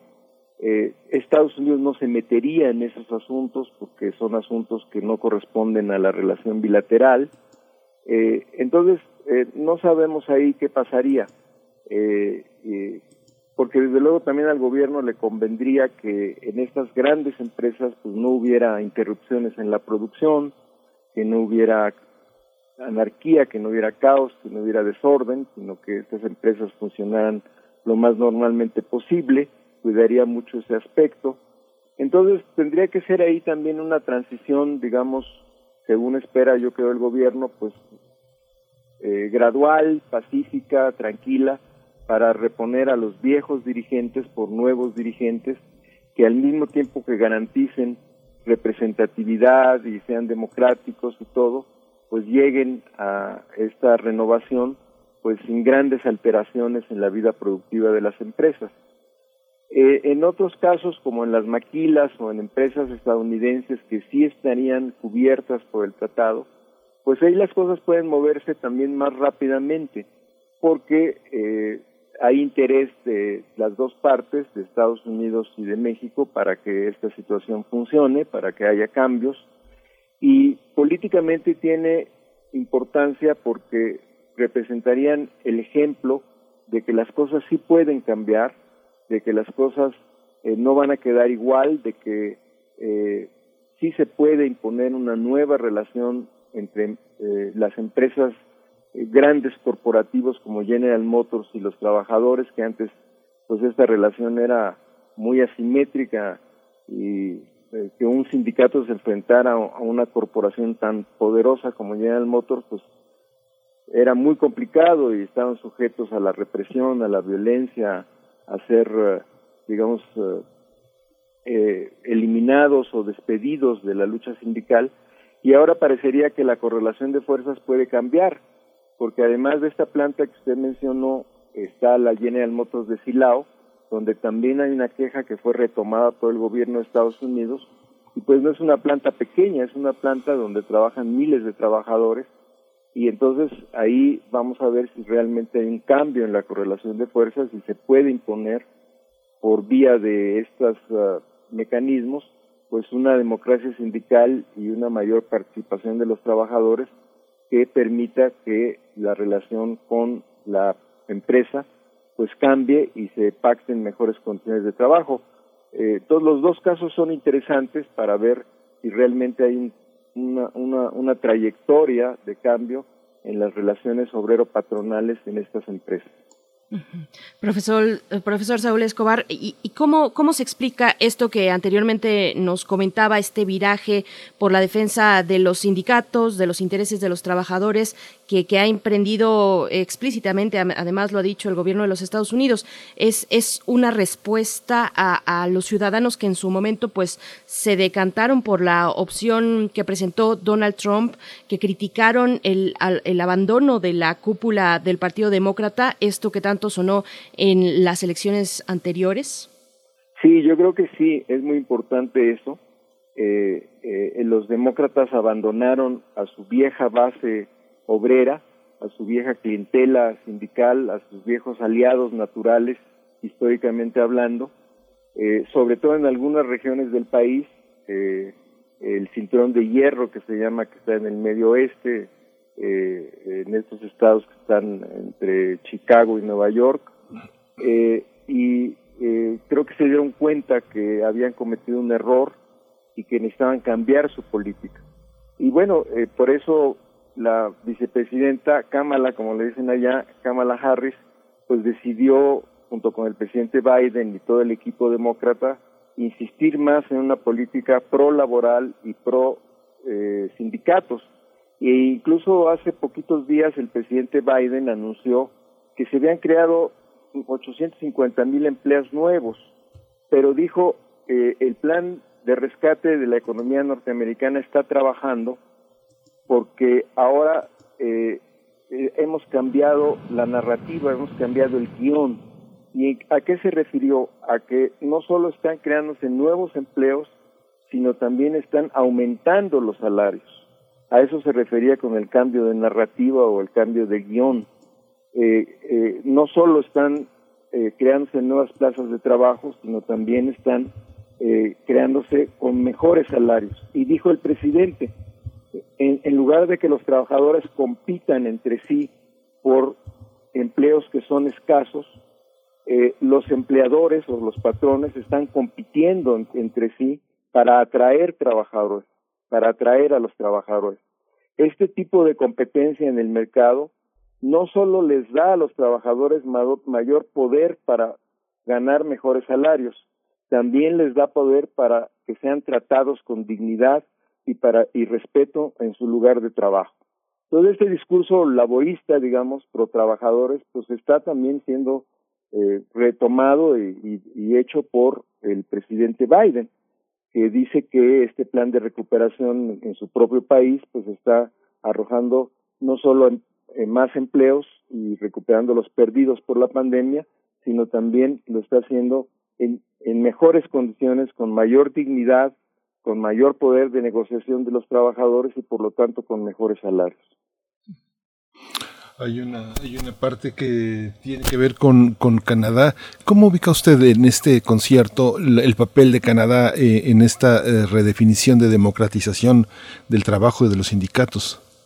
Bueno, Canadá está incluida en el tratado, obviamente, también hay cláusulas laborales que los que ellos participan. Ellos también han anunciado algún financiamiento a la reforma laboral mexicana y su interés en que se aplique la reforma laboral en México y pues vamos a ver también ahí cómo funcionan las cosas porque no ha habido hasta ahora ninguna queja que se haya planteado en cuanto a las empresas canadienses. Sin embargo, sabemos que algunas mineras canadienses han tratado muy mal a los trabajadores mexicanos, eh, que ha habido incluso violencia, se ha acusado de asesinatos de líderes eh, o de activistas sindicales en minas canadienses ubicadas en México. No este año, no el año pasado tampoco, pero sí eh, ha habido algunas acusaciones en años anteriores que pueden o no implicar a las empresas, que pueden o no ser parte del problema porque están ubicadas en, eh, por ejemplo, en Guerrero y en otros lugares donde de por sí hay mucha violencia, pero el chiste es que hay ha habido quejas contra las mineras canadienses y creo que es el, lado más eh, preocupante de, digamos, la inversión canadiense en México, las mineras. Y ahí tendríamos que ver cómo funciona este mecanismo y si hay eh, voluntad del gobierno canadiense también de poner esta queja o van a cerrar los ojos y van a pues van a actuar sin reconocer estas fallas y eh, dejar que las cosas pasen. Y vamos a ver también la respuesta de las autoridades mexicanas, pero sobre todo de los trabajadores mineros mexicanos, para ver si eh, realmente ellos pueden eh, levantar la voz en estos casos. Digamos que sería la parte más que yo veo más delicada en lo que se refiere a la parte canadiense. Y profesor, bueno, también regresando a la cuestión de Estados Unidos respecto a esta nueva orientación que nos comenta, que hemos visto en declaraciones en la visita de la vicepresidenta Harris, eh, esta nueva orientación del gobierno de Biden, ¿cómo, cómo ha sido recibida tanto eh, al interior de su propio uh, partido como, como fuera de este, en, en un contexto además donde el mismo presidente Biden pues ha anunciado y, y, se sabe de la necesidad de una reforma en términos fiscales. ¿Cómo se ve este panorama al interior de los Estados Unidos? Bueno, es difícil medirlo, por lo menos para mí es todavía difícil medirlo. Eh, como usted dice, hay eh, divisiones dentro del Partido Demócrata, hay un ala que quisiera ser más radical o que se aplicaran medidas más radicales, se han autonombrado como la, el ala socialista del Partido Demócrata eh, y han insistido en que hay que ir más rápido. Eh, por ejemplo, hay una discusión todavía dentro y fuera del Congreso de Estados Unidos sobre aumentar el salario mínimo. El presidente Biden hizo esta iniciativa, firmó esta iniciativa, pero en el Congreso se atoró, se congeló eh, y los eh, el ala izquierda dice que hay que insistir, que hay que no hay que dejarse quietos, no hay que quedarse quietos, que hay que insistir, que no se quede congelada para que se apruebe por el Congreso. Pero no se aprobó en el Congreso porque incluso una algunos eh, demócratas de, en el Congreso se opusieron a este aumento del salario mínimo entonces esto muestra pues también algunos problemas ahí para el presidente y para el Partido Demócrata, lo mismo con la reforma fiscal que está proponiendo, pero al mismo tiempo, bueno, ustedes acaban de conocer, o se, estaba, se ha estado comentando, que el presidente Biden y otros países eh, impulsaron una iniciativa para grabar a las empresas multinacionales que se refugian en los paraísos fiscales con un mínimo de 15% de impuestos para este, que no evadan eh, a sus propias haciendas públicas. Y se va a discutir pronto en el G20 una coordinación mundial para que eh, eh, no evadan impuestos estas grandes empresas transnacionales. Y bueno, esto es un paso adelante que ha apoyado el gobierno de Estados Unidos. México también se ha sumado a este apoyo, otros países europeos también. Entonces, bueno, son medidas también que van cambiando, parece que van cambiando el esquema mundial en donde la globalización era pues solo a favor de las grandes multinacionales sacrificando a los trabajadores y a sus sindicatos. Los mismos estadounidenses reconocen que a pesar de los avances que ha habido últimamente, porque bueno, el presidente Biden tiene poco tiempo en su en su oficina, pues la fuerza de trabajo sindicalizada en Estados Unidos apenas llega al 12%. Entonces, dicen, hay mucho todavía que hacer en el propio Estados Unidos para que se fortalezcan los sindicatos y haya pues más contratos colectivos y más trabajadores protegidos por estos sindicatos. Entonces, bueno, es una situación que vamos a ver cómo evoluciona. Eh, el año entrante, si mal no recuerdo, hay elecciones otra vez en Estados Unidos. Eh, recordemos que hay elecciones cada dos años. Entonces se va a renovar una parte del Congreso y vamos a ver cómo le va al presidente y cómo eh, pues reacciona la gente ante estos cambios. Eh, también parece que este, Donald Trump se está debilitando, que tiene problemas legales, que lo pueden enjuiciar a él o a sus empresas y a sus más allegados. Y bueno, el, el Partido Republicano en ese sentido pues entraría en una situación un poco de crisis interna que tendría que decidir si se decanta por una radicalización hacia la derecha o decide más bien pues pactar con los demócratas las reformas que está proponiendo el presidente Biden. Es una cosa que vamos a ver pronto o en los próximos meses y que tampoco está muy claramente definida todavía. Eh, profesor Sol Escobar, le, voy a hacer una pregunta que, tal vez le parezca extraña, pero finalmente eh, hay, una, hay una serie de aspectos que a mí me parece que no son tan visibles, ¿no? Todo esto que está usted diciendo sobre eh, la recomposición y la y la, y, la humanización del, del trabajo, las empresas que buscan competir y ofrecerle a los obreros, a los trabajadores mejores condiciones me hace recordar estos, esta escala de 100 años entre la Rerum Novarum de León XIII y el Labor Exercens de Juan Pablo II y esta reconsideración sobre este, rehabilitar la salud de los obreros que son los que sostienen la, la, la gran economía. Ya usted que es un experto en este tema, Marx en el Manifiesto Comunista recordaba las asociaciones de católicos y la necesidad de un humanismo, de ahí viene también la idea de un socialismo con rostro humano que prevaleció en la Europa. Aquí está esta visión entre evangélica y cristiana que se da entre los dos extremos, entre los dos lados de la frontera, ¿cómo funciona en el aspecto social, en el aspecto social y el de una iglesia de carácter social en el norte del país frente a toda la violencia que enfrentamos y que hay en esa parte ¿Usted cree que eh, es, un elemento que modifique la participación social de los sindicatos, la composición social humanitaria de ese sector social y que tenga una parte importante en las elecciones del 2024 y no solo en las que vienen en Estados Unidos? No lo sé con certeza. Lo que yo puedo decir es que no he observado en el aspecto sindical un sesgo, una ruptura, una división por motivos religiosos no puedo decir en este momento que hay sindicatos más ligados a una religión que a otra, hay sindicatos promovidos por evangélicos o por católicos. No he visto esta división religiosa en el mundo laboral. Más bien lo que he visto es una unidad en torno a pues metas y demandas y luchas comunes. No he visto este sesgo este religioso.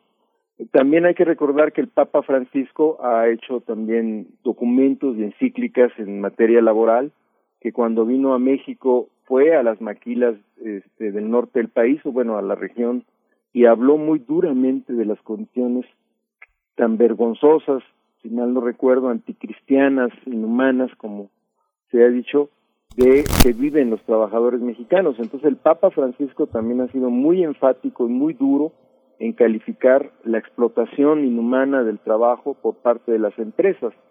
Entonces los católicos, pues desde luego sí tienen una, digamos, una base doctrinaria para la lucha sindical y digamos queremos verlo desde este punto de vista.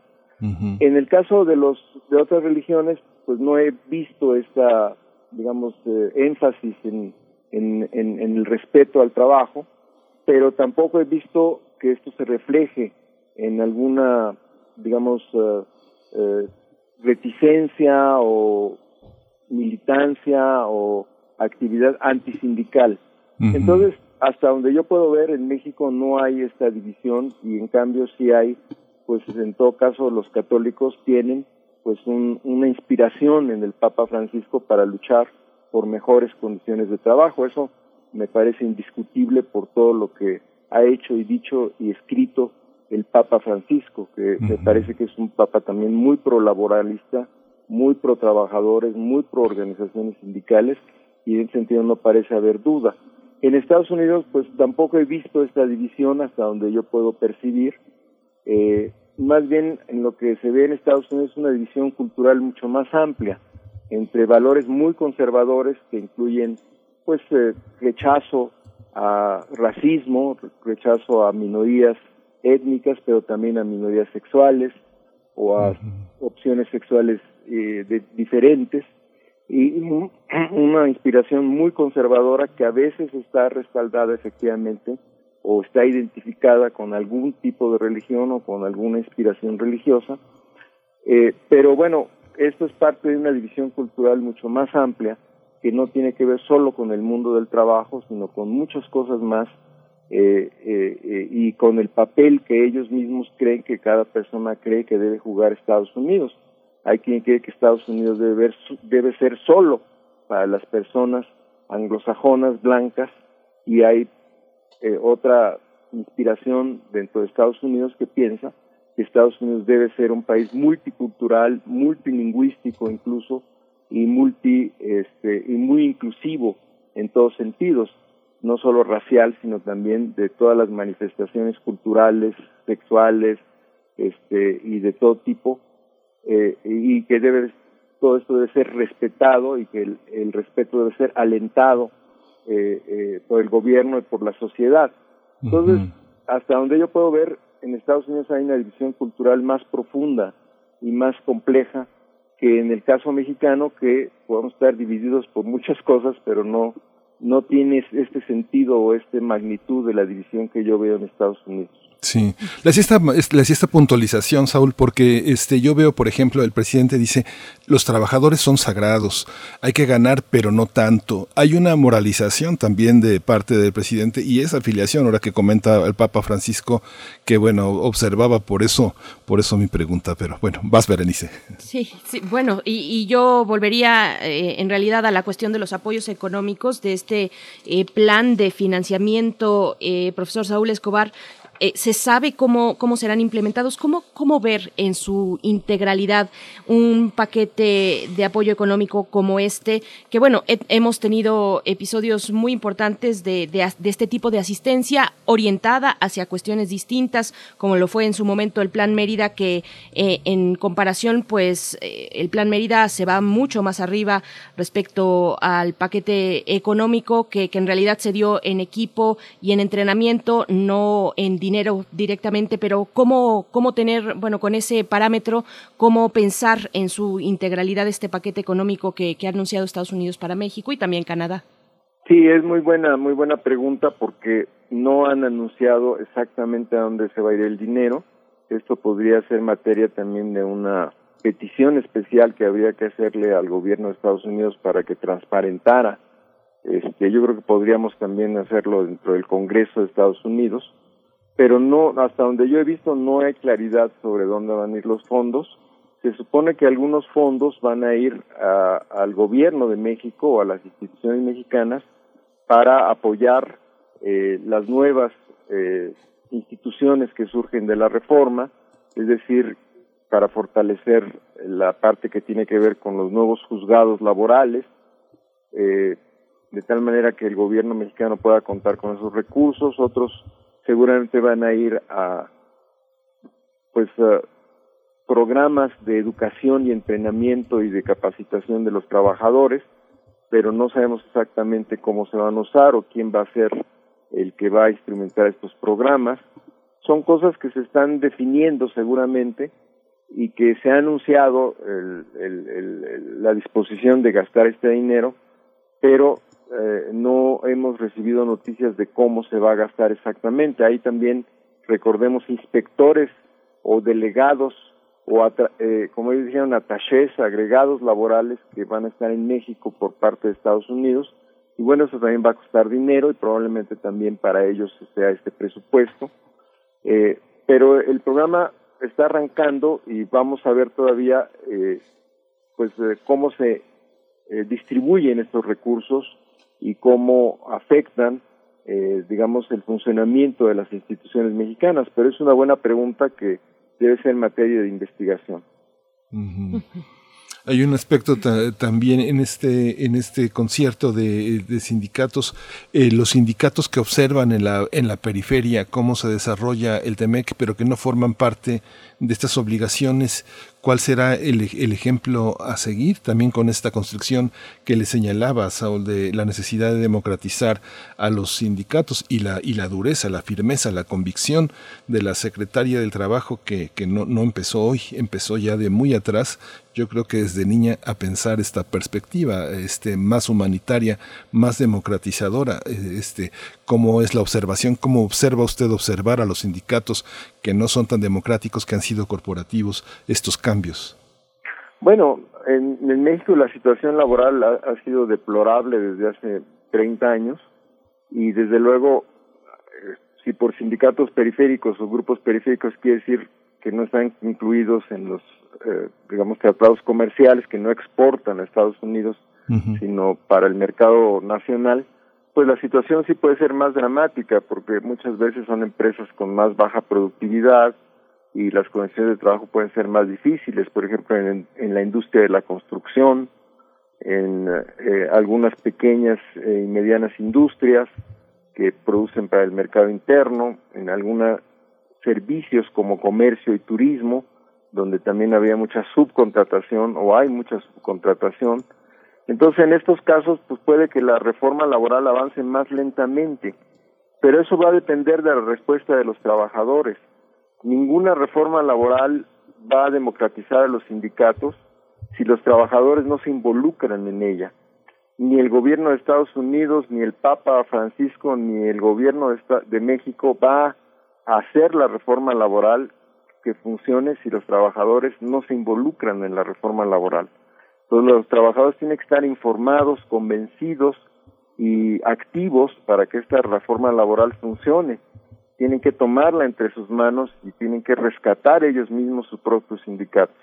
Lo que hagan los países, las instituciones, los gobiernos, eh, las inspiraciones y documentos, así sean de origen de los jerarcas católicos o religiosos más altos, pues simplemente son apoyos, pero el papel fundamental lo tienen que tener los trabajadores para rescatar a sus sindicatos y esto va a tardar.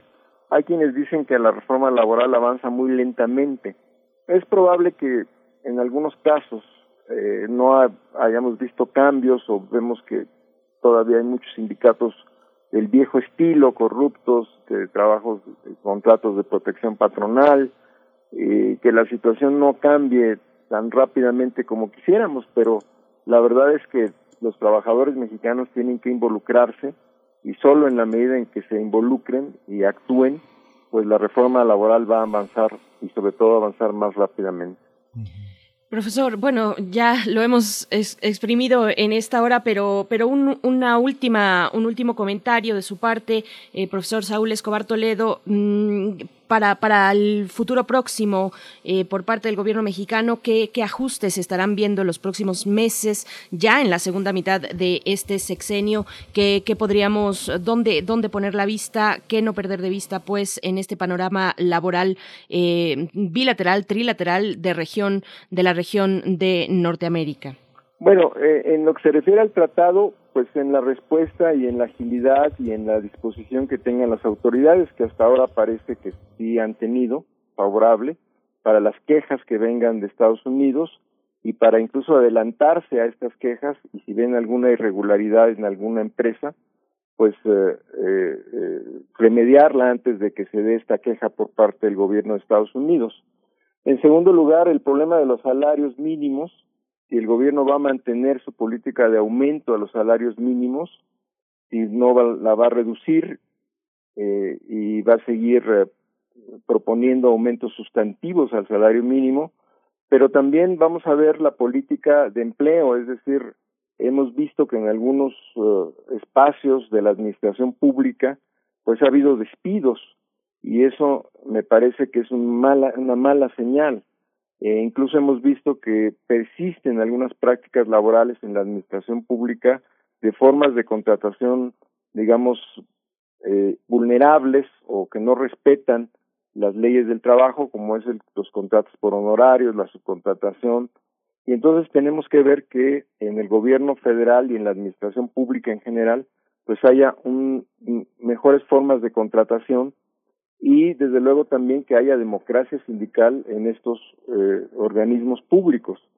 Eh, y pues vamos a ver también si eh, la reforma laboral avanza en el ritmo programado. Hay eh, un calendario de aplicación de la reforma laboral y este calendario pues debe respetarse incluso ojalá se pueda apresurar un poco para que por ejemplo los tribunales federales o los tribunales laborales eh, pues ya empiecen a funcionar pronto porque es una de las cosas más complejas de la reforma laboral crear tribunales laborales porque nunca ha habido. Entonces eso requiere un trabajo pues hasta de capacitación de los nuevos jueces laborales. Entonces todo esto pues es lo que tendremos que ver en los próximos en este segundo tramo que tiene que ver con empleo, salario, reforma laboral y la relación con Estados Unidos, porque en este último caso, pues eh, puede darse incluso la situación que las empresas estadounidenses como General Motors dicen, pues así no juego, ya me voy. Y México tendría que ahí eh, intervenir para ofrecerle a estas empresas, en lugar de bajos salarios, pues mejores condiciones en materia de productividad, en materia de infraestructura, en materia de capacitación de la fuerza de trabajo, para que esas empresas se queden y al mismo tiempo haya mejores salarios en esas empresas. Es una cuestión también de mediano y largo plazo que tendríamos que platicar con calma, pero que puede darse en un momento dado que las empresas digan, bueno, si me van a obligar a aumentar los salarios, pues mejor me regreso a, a Estados Unidos. Y esto sí, es una respuesta que no hemos visto, pero que teóricamente puede aparecer en el horizonte. Sí. Pues profesor Saúl Escobar Toledo, muchísimas gracias. Ahora sí que como dice Berenice, lo exprimimos, pero muchas gracias. Siempre es muy aleccionador y da muchísimo material, muchas sugerencias conversar con usted, profesor de estudios históricos de Lina. Muchas gracias. Muchas gracias. Muchas gracias a ustedes por las preguntas tan interesantes. Un saludo al auditorio y buenos días. Gracias, profesor. Gracias, profesor Saúl Escobar Toledo. Bueno, nos estamos acercando al cierre ya con, eh, para despedirnos de la radio Nicolaita, vamos a escuchar eh, la entrega de Letras Violeta, este podcast en la voz de Sandra Lorenzano de la Coordinación para la Igualdad de Género de la UNAM, para hablar de esta poeta eh, Nadia Em, ah, Nadia López García, por supuesto, la poeta Ñu Sabí, oaxaqueña, nacida en 1992. Así es que con esto despedimos la hora, volvemos después del corte a primer movimiento.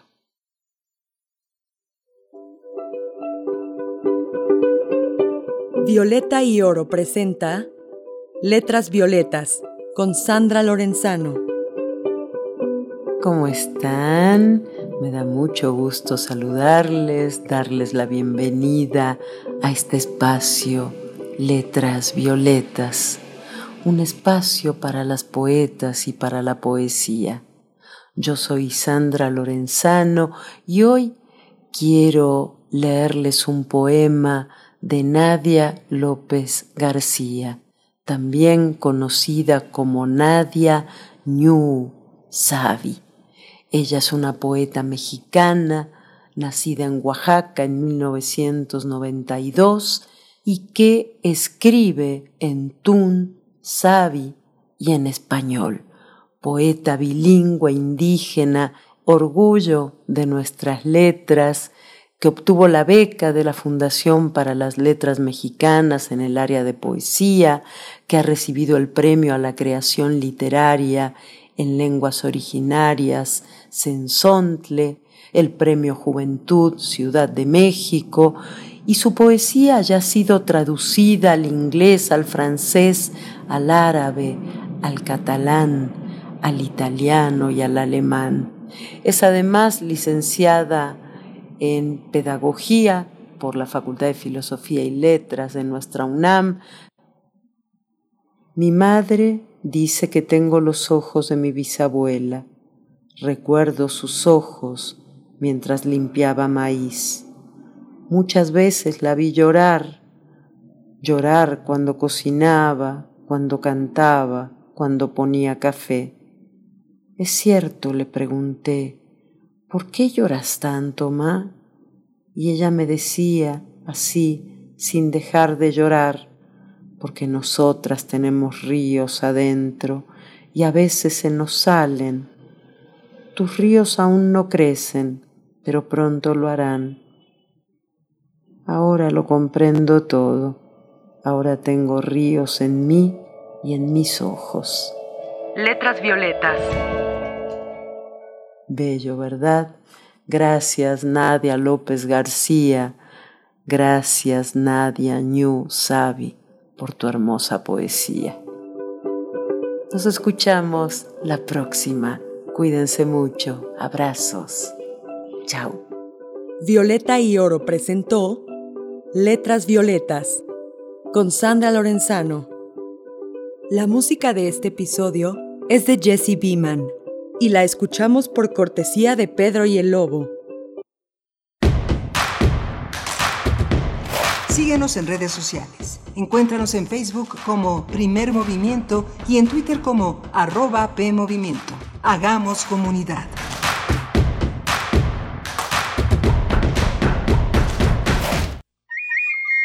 La palabra es un registro sonoro de la historia. Lo que dice y como lo dice es una muestra viva de lo que fue, es y será. Sembraste Flores. Un encuentro con nuestras lenguas indígenas a través de la palabra escrita. Jueves a las 10 horas. Retransmisión domingos a las 15.30 horas. Por el 96.1 de FM y el 860 de AM. Dejemos al menos flores. Dejemos al menos cantos. Radio UNAM. Experiencia sonora.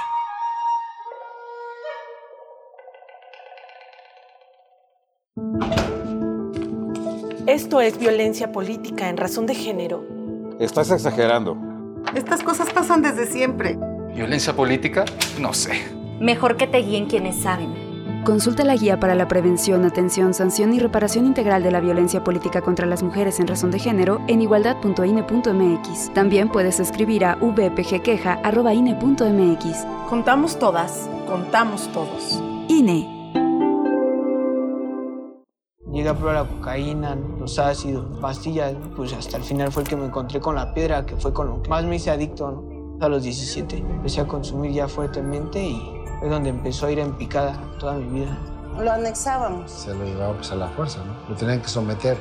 Él tiene temor de regresar a la casa para no recaer. Esto es un martirio que a nadie se le desea en verdad. El mundo de las drogas no es un lugar feliz. Busca la línea de la vida. 800-911-2000.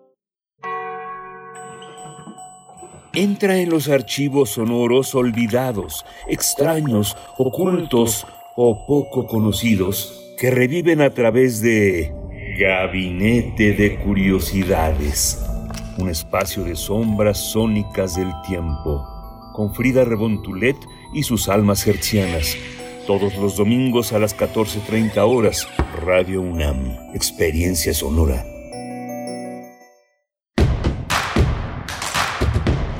Encuentra la música de primer movimiento día a día en el Spotify de Radio UNAM y agréganos a tus favoritos.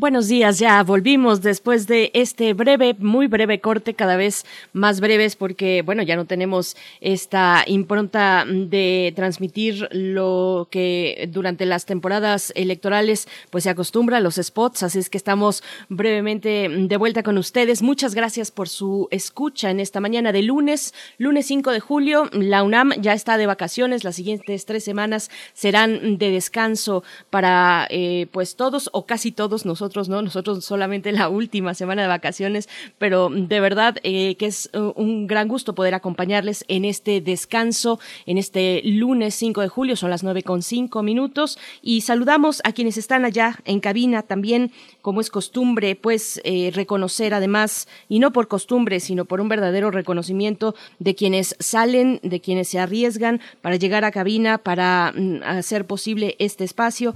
Hoy está Frida Saldívar en la producción ejecutiva, Arturo González en los controles técnicos y Miguel Ángel Quemain en los micrófonos. ¿Cómo estás, Miguel Ángel? Hola, Berenice Camacho, buenos días. Buenos días a todos nuestros eh, amigos, nuestros compañeros.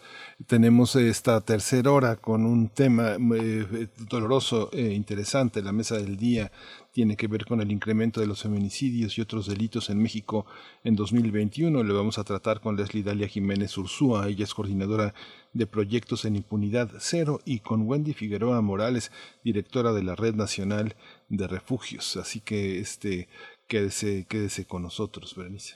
Por supuesto. Y bueno, algunos comentarios brevemente, algunos comentarios de la audiencia. Está por acá Alfonso de Alba Arcos, está también eh, Cuauhtémoc, eh, dice, bueno, Cuauhtémoc es Jojotemoc, arroba Jojotemoc, también R. Guillermo. Nos dice Rosario Durán mm, Martínez, buenos días, nos estarán acompañando en nuestro camino a San Miguel de Allende. Qué a gusto, Rosario, ese camino a San Miguel de Allende. Esperamos eh, pues hacerlo de la mejor manera, ser la mejor compañía y también nos comenta que ya hicieron una primera parada para comer eh, algunas de las delicias culinarias. Dice, parada obligada en Palmilla, Barbacoa de Santiago. Nada más y nada menos para este lunes empezar con barbacoa. Bueno, qué, Qué, qué, privilegio, querida Rosario Durán. Gracias por compartirlo con nosotros. Pues bueno, ahí están nuestras redes sociales para que nos sigan enviando sus comentarios. Aquí los leemos con muchísimo gusto. Gracias, Hernán Garza, que también se siguió con, junto con R. Guillermo con este tema importante con el que abrimos la emisión de hoy, el pueblo yaqui, el acoso eh, por la, bueno, a sus integrantes, a algunos de sus integrantes en general, a la comunidad, por la cuestión del acceso al agua, por su activismo, bueno, su, su, su lucha por, por proteger el medio ambiente, los recursos naturales de la región. Así es que, Hernán Garza, muchas gracias por, por lo que comentas. Nos propone por acá eh, una documentación que hizo la doctora eh, Correa Cabrera para el caso Mapuche también y que se encuentra en el portal de sinembargo.mx. Bueno, pues eh, Miguel Ángel, como dices, vamos a tener por delante esta mesa del día, la mesa del día de hoy para hablar del incremento de los feminicidios y otros delitos en México. Eh, Leslie Idalia Jiménez Ursúa, coordinadora de proyectos de impunidad cero, estará con nosotros en esta mesa. Igualmente Wendy Figueroa Morales, directora de la Red Nacional de Refugios AC. Pero antes, eh, si estás listo, querido Miguel Ángel, nos vamos con la poesía necesaria. Vámonos. Primer movimiento. Hacemos comunidad. Es hora de poesía necesaria.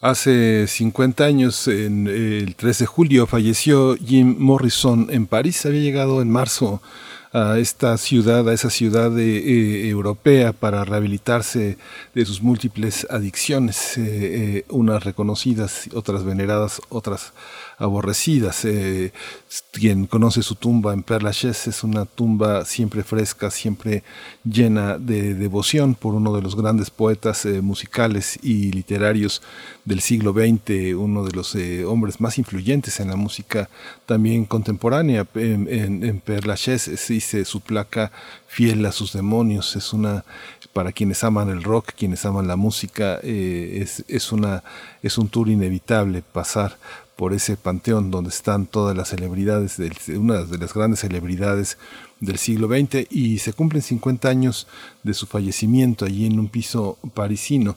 Y una de las, eh, una de las ediciones más interesantes que se, que se hicieron hace algunos años fue la, la de American Night, eh, lo publicó New York Billard Books hace eh, prácticamente 30 años. Hay una edición francesa muy reciente, una edición bilingüe muy bella que se llama La Nuit Américaine, que editó esta editorial este, Christian Bourgeois en 2010. Es una edición muy bonita que hizo eh, Patricia Debo, que es una, es una de las grandes conocedoras de los músicos y de los poetas eh, anglosajones que ha llevado a la lengua francesa. Y justamente de esa, de esa edición he tomado la poesía necesaria de hoy, que es El oscuro crepúsculo americano, y por supuesto hay muchas canciones que podrían eh, hacer presente ahí en Morrison, pero elegí para estos tiempos este, claroscuros, eh, la gente se extraña.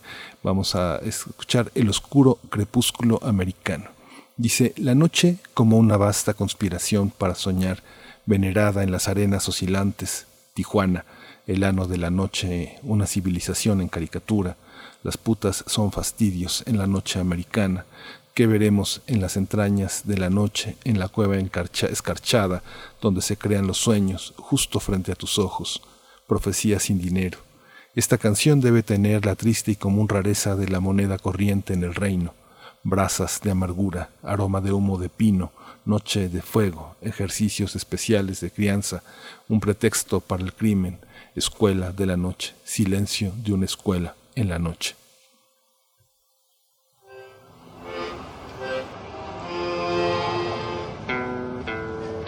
People are strange when you're a stranger. Faces look ugly when you're alone. Women seem wicked when you're unwanted. Streets are uneven when you're down. When you're strange, faces come out of the rain. When you're strange, no one remembers your name. When you're strange when you're strange, when you're strange. People are strange when you're a stranger. Faces look ugly when you're alone. Women seem wicked when you're unwanted. Streets are uneven when you're down.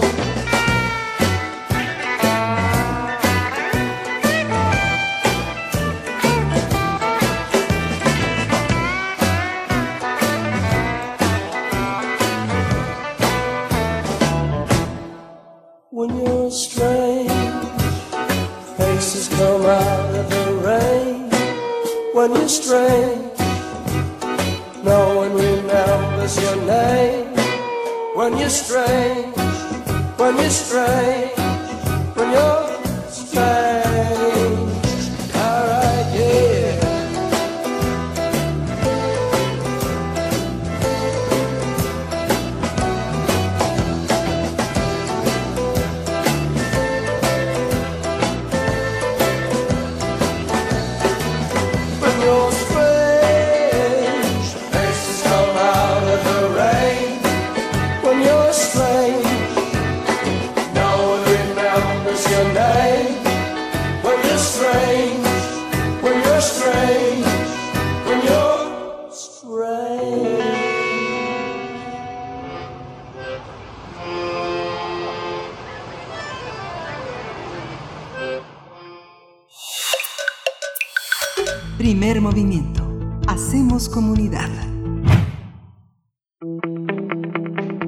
La mesa del día. Perdón, tras la, de, eh, la semana pasada el gobierno federal reconoció que los feminicidios en México aumentaron 7.1% durante enero a mayo, en comparación con el mismo periodo del año anterior, cuando se registraron 395 feminicidios en todo el país. De acuerdo a los datos, 2021 es el año con más feminicidios registrados entre enero y mayo desde hace seis años. En 2015 hubo 106 víctimas de este delito en el mismo periodo. 2016 aumentó a 282. En 2017 a 314. En 2018 a 354. En 2019 a 374. En 2020 395. Y para este año incrementó a 243 víctimas de feminicidio en el país. Sí, 423 víctimas de feminicidio. Al presentar las cifras durante la conferencia matutina, el presidente Andrés Manuel López Obrador, la titular de la Secretaría de Seguridad y Protección Ciudadana, Rosa Isela Rodríguez, dijo que en lo que va de 2021 se han reportado 400, 423 víctimas de este delito. Bien, pues los datos indican que en materia de incidencia por cada 100.000 habitantes, los estados que concentran las tasas más altas de feminicidio son Morelos, Sonora, Quintana Roo, Colima, Jalisco, Sinaloa, San Luis Potosí y Chiapas, mientras que las entidades con menos incidencia de este delito son Tamaulipas, Yucatán, Michoacán, Tabasco y Nayarit. Vamos a conversar sobre las cifras oficiales eh, que reportan un incremento del 7.1% de estos delitos en los primeros cinco meses del año. Están con nosotros Leslie Idalia Jiménez Ursúa. Ella es coordinadora de proyectos en Impunidad Cero, es abogada penalista por la UNAM y maestrante en Derecho. Se ha desempeñado como servidora pública en instituciones gubernamentales de Procuración de Justicia, Seguridad Ciudadana, así como abogada postulante en organizaciones de la sociedad civil. Actualmente está en un proyecto de socialización del derecho penal para la atención de víctimas de violencia de género. Bienvenida, Leslie Dalia Jiménez Ursúa. Gracias Hola. por estar aquí. Buen día, muchas gracias. Muchas gracias, eh, Leslie. Eh, también por mi parte, yo presento a Wendy Figueroa Morales, directora de la Red Nacional de Refugios AC. Es psicóloga feminista con experiencia en la defensa de los derechos humanos y el abordaje de las violencias contra las mujeres. Wendy Figueroa, gracias por estar una vez más con nosotros. Bienvenida a este espacio. Hola, buenos días, Berenice y Miguel Ángel. Un placer estar con ustedes.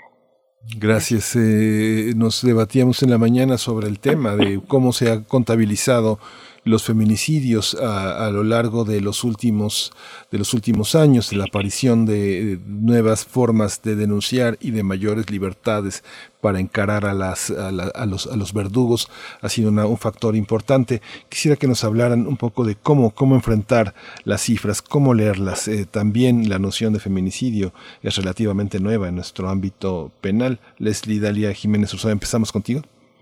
Muchas gracias, Miguel Ángel. Pues eh, poder entender las cifras de este delito es entenderla desde varios aristas.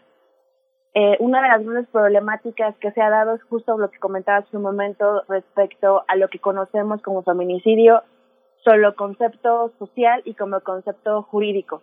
Esto ha sido una gran problemática para las autoridades, asimilar lo que se entiende como feminicidio y a su vez para retomar los datos.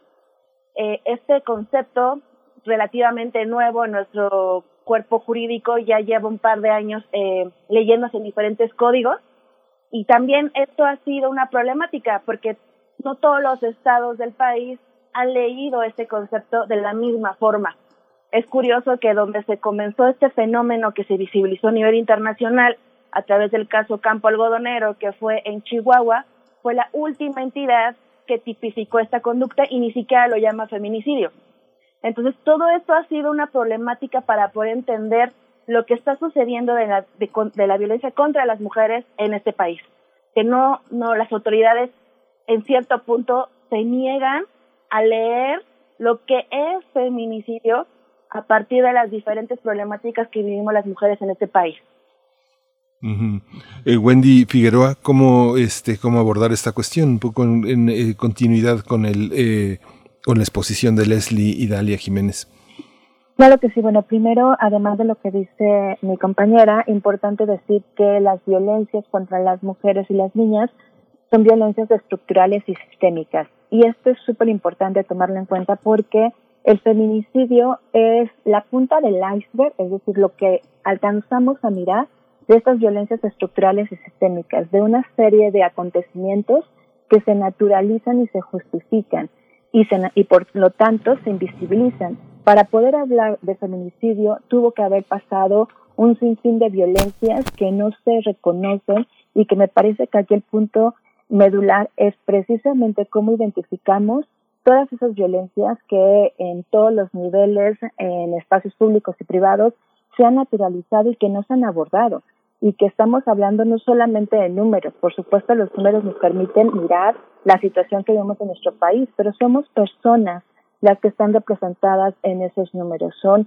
sujetas de derecho que se han invisibilizado en el primer momento cuando ellas piden auxilio, cuando ellas alzan la voz o cuando están siendo víctimas de violencia emocional, económica, con estas discriminaciones y desigualdades. Entonces, ¿cómo las tenemos que leer?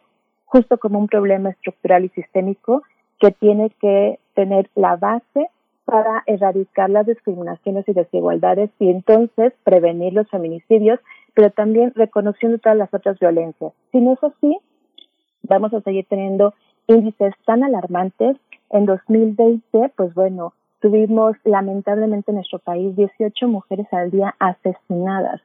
Se hablaba de 10, ahora pasamos a 18 y esto va a seguirse incrementando si no identificamos cuál es el origen de estas violencias. Eso me parece clave en esta problemática, que ya es un problema eh, nacional, que no existe de ahorita, sino es histórico, y que justo como no está identificado con esta integralidad, pues seguimos viendo estos índices de violencias que, insisto, representan vidas, seres humanos. Voy, con, voy contigo, Leslie, eh, un poco insistiendo sobre esta cuestión de cómo se contabilizan los eh, feminicidios, cómo se registran, cómo se investigan. la semana pasada, eh, ya lo decíamos también en la introducción, Rosicela Rodríguez, pues en la presentación que, que, que, se tuvo junto con otras compañeras del gabinete la semana pasada en la conferencia matutina, pues hacía varias precisiones al respecto. Ponía, por ejemplo, la Ciudad de México como eh, la entidad donde todo asesinato de una mujer se registra y se investiga como un feminicidio. ¿Qué, elementos tenemos, eh, pues precisamente para ponderar estas disparidades entre los distintos estados de la República con respecto a la tipificación, al registro, a la manera en la que se investiga. Un poco les pediría incluso a ambas profundizar más sobre esta situación que, precisamente la secretaria de Seguridad y Protección Ciudadana pues puso sobre la mesa para entender los números terribles que tenemos ahora llegado este, este 2021. Leslie. Pues, bueno, eh, vamos a partir de que, justo como comentaba eh, Wendy hace un momento, entender el problema de la violencia contra mujeres es un problema sistémico, es un problema estructural. Ahora, partiendo de esto, es un problema que no le compete totalmente a la federación. Eso hay que tenerlo claro y hay que ponerlo sobre la mesa. Esta problemática debe de atenderlo de manera activa cada una de las entidades federativas. ¿Y esto por qué? Principalmente por dos aspectos fundamentales. Uno es la tipificación. Cuando yo, yo hablo de tipificación, hablo de esta creación del concepto de lo que se entiende como feminicidio incorporado a los códigos penales si bien es cierto, eh, tenemos un código penal federal y cada entidad federativa, cada Ciudad de México, Coahuila, Chiapas tiene sus propios códigos, el Código Penal Federal en materia de violencia contra mujeres es prácticamente inaplicable. Es, salvo excepciones bastante presentes, este código nunca se va a aplicar. Entonces, este delito es más de una competencia local. Es más de que las autoridades de las fiscalías o procuradurías de cada entidad federativa se hagan cargo de la investigación, integración de carpetas de investigación y desde antes. Justo como comentaba Wendy hace un momento, esto es un, es un el punto del iceberg, es desde atrás. La, la política pública tiene que venir ahí sí, de federación y entidad federativa, pero ya el tema de que se comete el delito ya es competencia de las entidades federativas, Fiscalía Ciudad de México, eh, Nuevo León, etcétera. Entonces, cuando los de cada entidad federativa en sus iniciativas de ley, sus congresos locales, presentan la, la posibilidad de incorporar este delito a sus códigos, cada uno lo hizo de manera diversa. Tomaron como modelo la tipificación del Código Penal Federal, pero cada uno lo fue eh, estableciendo de conformidad a sus propias iniciativas. Y esto ha sido una problemática, principalmente porque cuando hablamos de feminicidio, hablamos de que es un delito de que no solamente es la muerte de una mujer por razones de género, sino que cuando hablamos de feminicidio estamos hablando de muerte por razones de género, pero también de una responsabilidad estatal. ¿Por qué? Porque estamos hablando de que las mujeres en este país, debido a un machismo, a una em, cultura de discriminación, a las mujeres se les ve subordinadas, se les cosifica y se justifica por parte de acciones del Estado de que está bien esa violencia. Y esto lo retoma nuevamente del caso Campo Algodonero. El campo, caso Algodonero es paradigmático para, para el Estado mexicano porque es precisamente donde se visibiliza el caso, pero no solamente el caso de eh, que las mujeres son asesinadas por el simple hecho de ser mujeres, por cuestiones como ser expuestas en lugares públicos, tener lesiones eh, humillantes en sus cuerpos, ser o haber sido este, aisladas, desaparecidas, haber eh, tenido un contexto previo de violencia, no, sino el hecho es de que el Estado, mediante acciones de culturales enraizados en esta, en esta cultura mexicana, se ve bien el hecho de que las mujeres ocupemos espacios más públicos que privados. Y se ve bien o no se dice nada cuando una mujer va ante una autoridad a señalar que está viviendo violencia en su casa y en esta lógica de las autoridades eh, desestimar estas acusaciones, señalar que está mintiendo, que se justifica que su esposo o concubino, la persona con la que viva, realice estas violencias. Entonces, todo esto se va eh, generando en diferentes esferas, en diferentes violencias. Las mujeres en este país vivimos violencias no solamente de un tipo, sino son problemáticas complejas. Vivimos violencia sexual, violencia simbólica, violencia familiar, violencia económica, patrimonial. Y nuevamente el Estado mexicano lo que hace solo es reconocer violencia. Hace eh, muy poco, en la Ley General de Acceso de las Mujeres a una Vida Libre de Violencia, ya se identifica una nueva violencia, que es la violencia digital. Que nuevamente, como les comentaba, ese tipo de, situaciones del Estado es solo reconocer, reconocer, lo que hace es como ir sumando de manera simbólica el hecho de que estamos haciendo algo a nivel federal o, a nivel nacional, pero no asumiendo responsabilidades por cada entidad federativa. Entonces, cada fiscalía tiene la obligación de tener no solamente operadores jurídicos como ministerios públicos, oficiales secretarios o auxiliares ministeriales, o policías de investigación, o peritos, sino tenerlos capacitados para que cuando ocurra una muerte violenta contra, contra una mujer, no nada más se inicia la carpeta por feminicidio y ya. Porque la lectura de que todo, pues en la Ciudad de México, de que todas las muertes violentas contra mujeres inician por feminicidio, es una lectura que lo puede ver algunas personas y decir, ah, está haciendo algo la Ciudad de México, qué bueno. No, porque realmente lo que está haciendo es, eh, de una manera u otra, eh, iniciar todo, desestimar estos matices de violencia y durante la investigación, por alguna razón, decir, ay, no, no es feminicidio, vamos a seguir investigando por homicidio. Entonces, es, es importante entender los matices y entender las diferentes líneas que se cruzan en las violencias contra mujeres, porque no es la misma violencia que puedo vivir yo en Ciudad de México, que es eh, capital del país, desde mi perspectiva como mujer cis, blanca, heterosexual, privilegiada, a la que puede vivir alguna otra mujer que vive en, el Estado de México, en la periferia. Entonces, es entender matices y que las autoridades, las fiscalías, desde el hecho de que eh, reciban no solamente eh, o que lean los datos, o sea, a lo que voy es que no solamente hay que leer los datos de feminicidio, hay que voltear a leer los datos de violencia contra mujeres en espacios eh, privados como violencia familiar, que es el primer punto de contacto donde las mujeres acuden a fiscalías cuando están viviendo violencias en, familia y que esto puede escalar a un feminicidio. Hay que concentrarnos, entender los datos de violencia familiar, qué es lo que está pasando, qué es lo que están haciendo las fiscalías con las medidas de protección y qué están haciendo las, las fiscalías al intentar que las mujeres ya no sigan viviendo estas violencias en casa. Leslie, más adelante permíteme regresar al tema que planteas para el caso de Ciudad de México, con esta, específicamente con esta Fiscalía Especializada para la Investigación del Delito de Feminicidio, que tiene a la cabeza a una mujer eh, pues que ha trabajado intensamente, precisamente acompañando a familiares de víctimas de feminicidio. Pero voy contigo, Wendy para, para ver precisamente en, este, en estos matices que nos comenta Leslie, distinguir entre el feminicidio, la forma más letal de la violencia de género, y la violencia que se da en casa.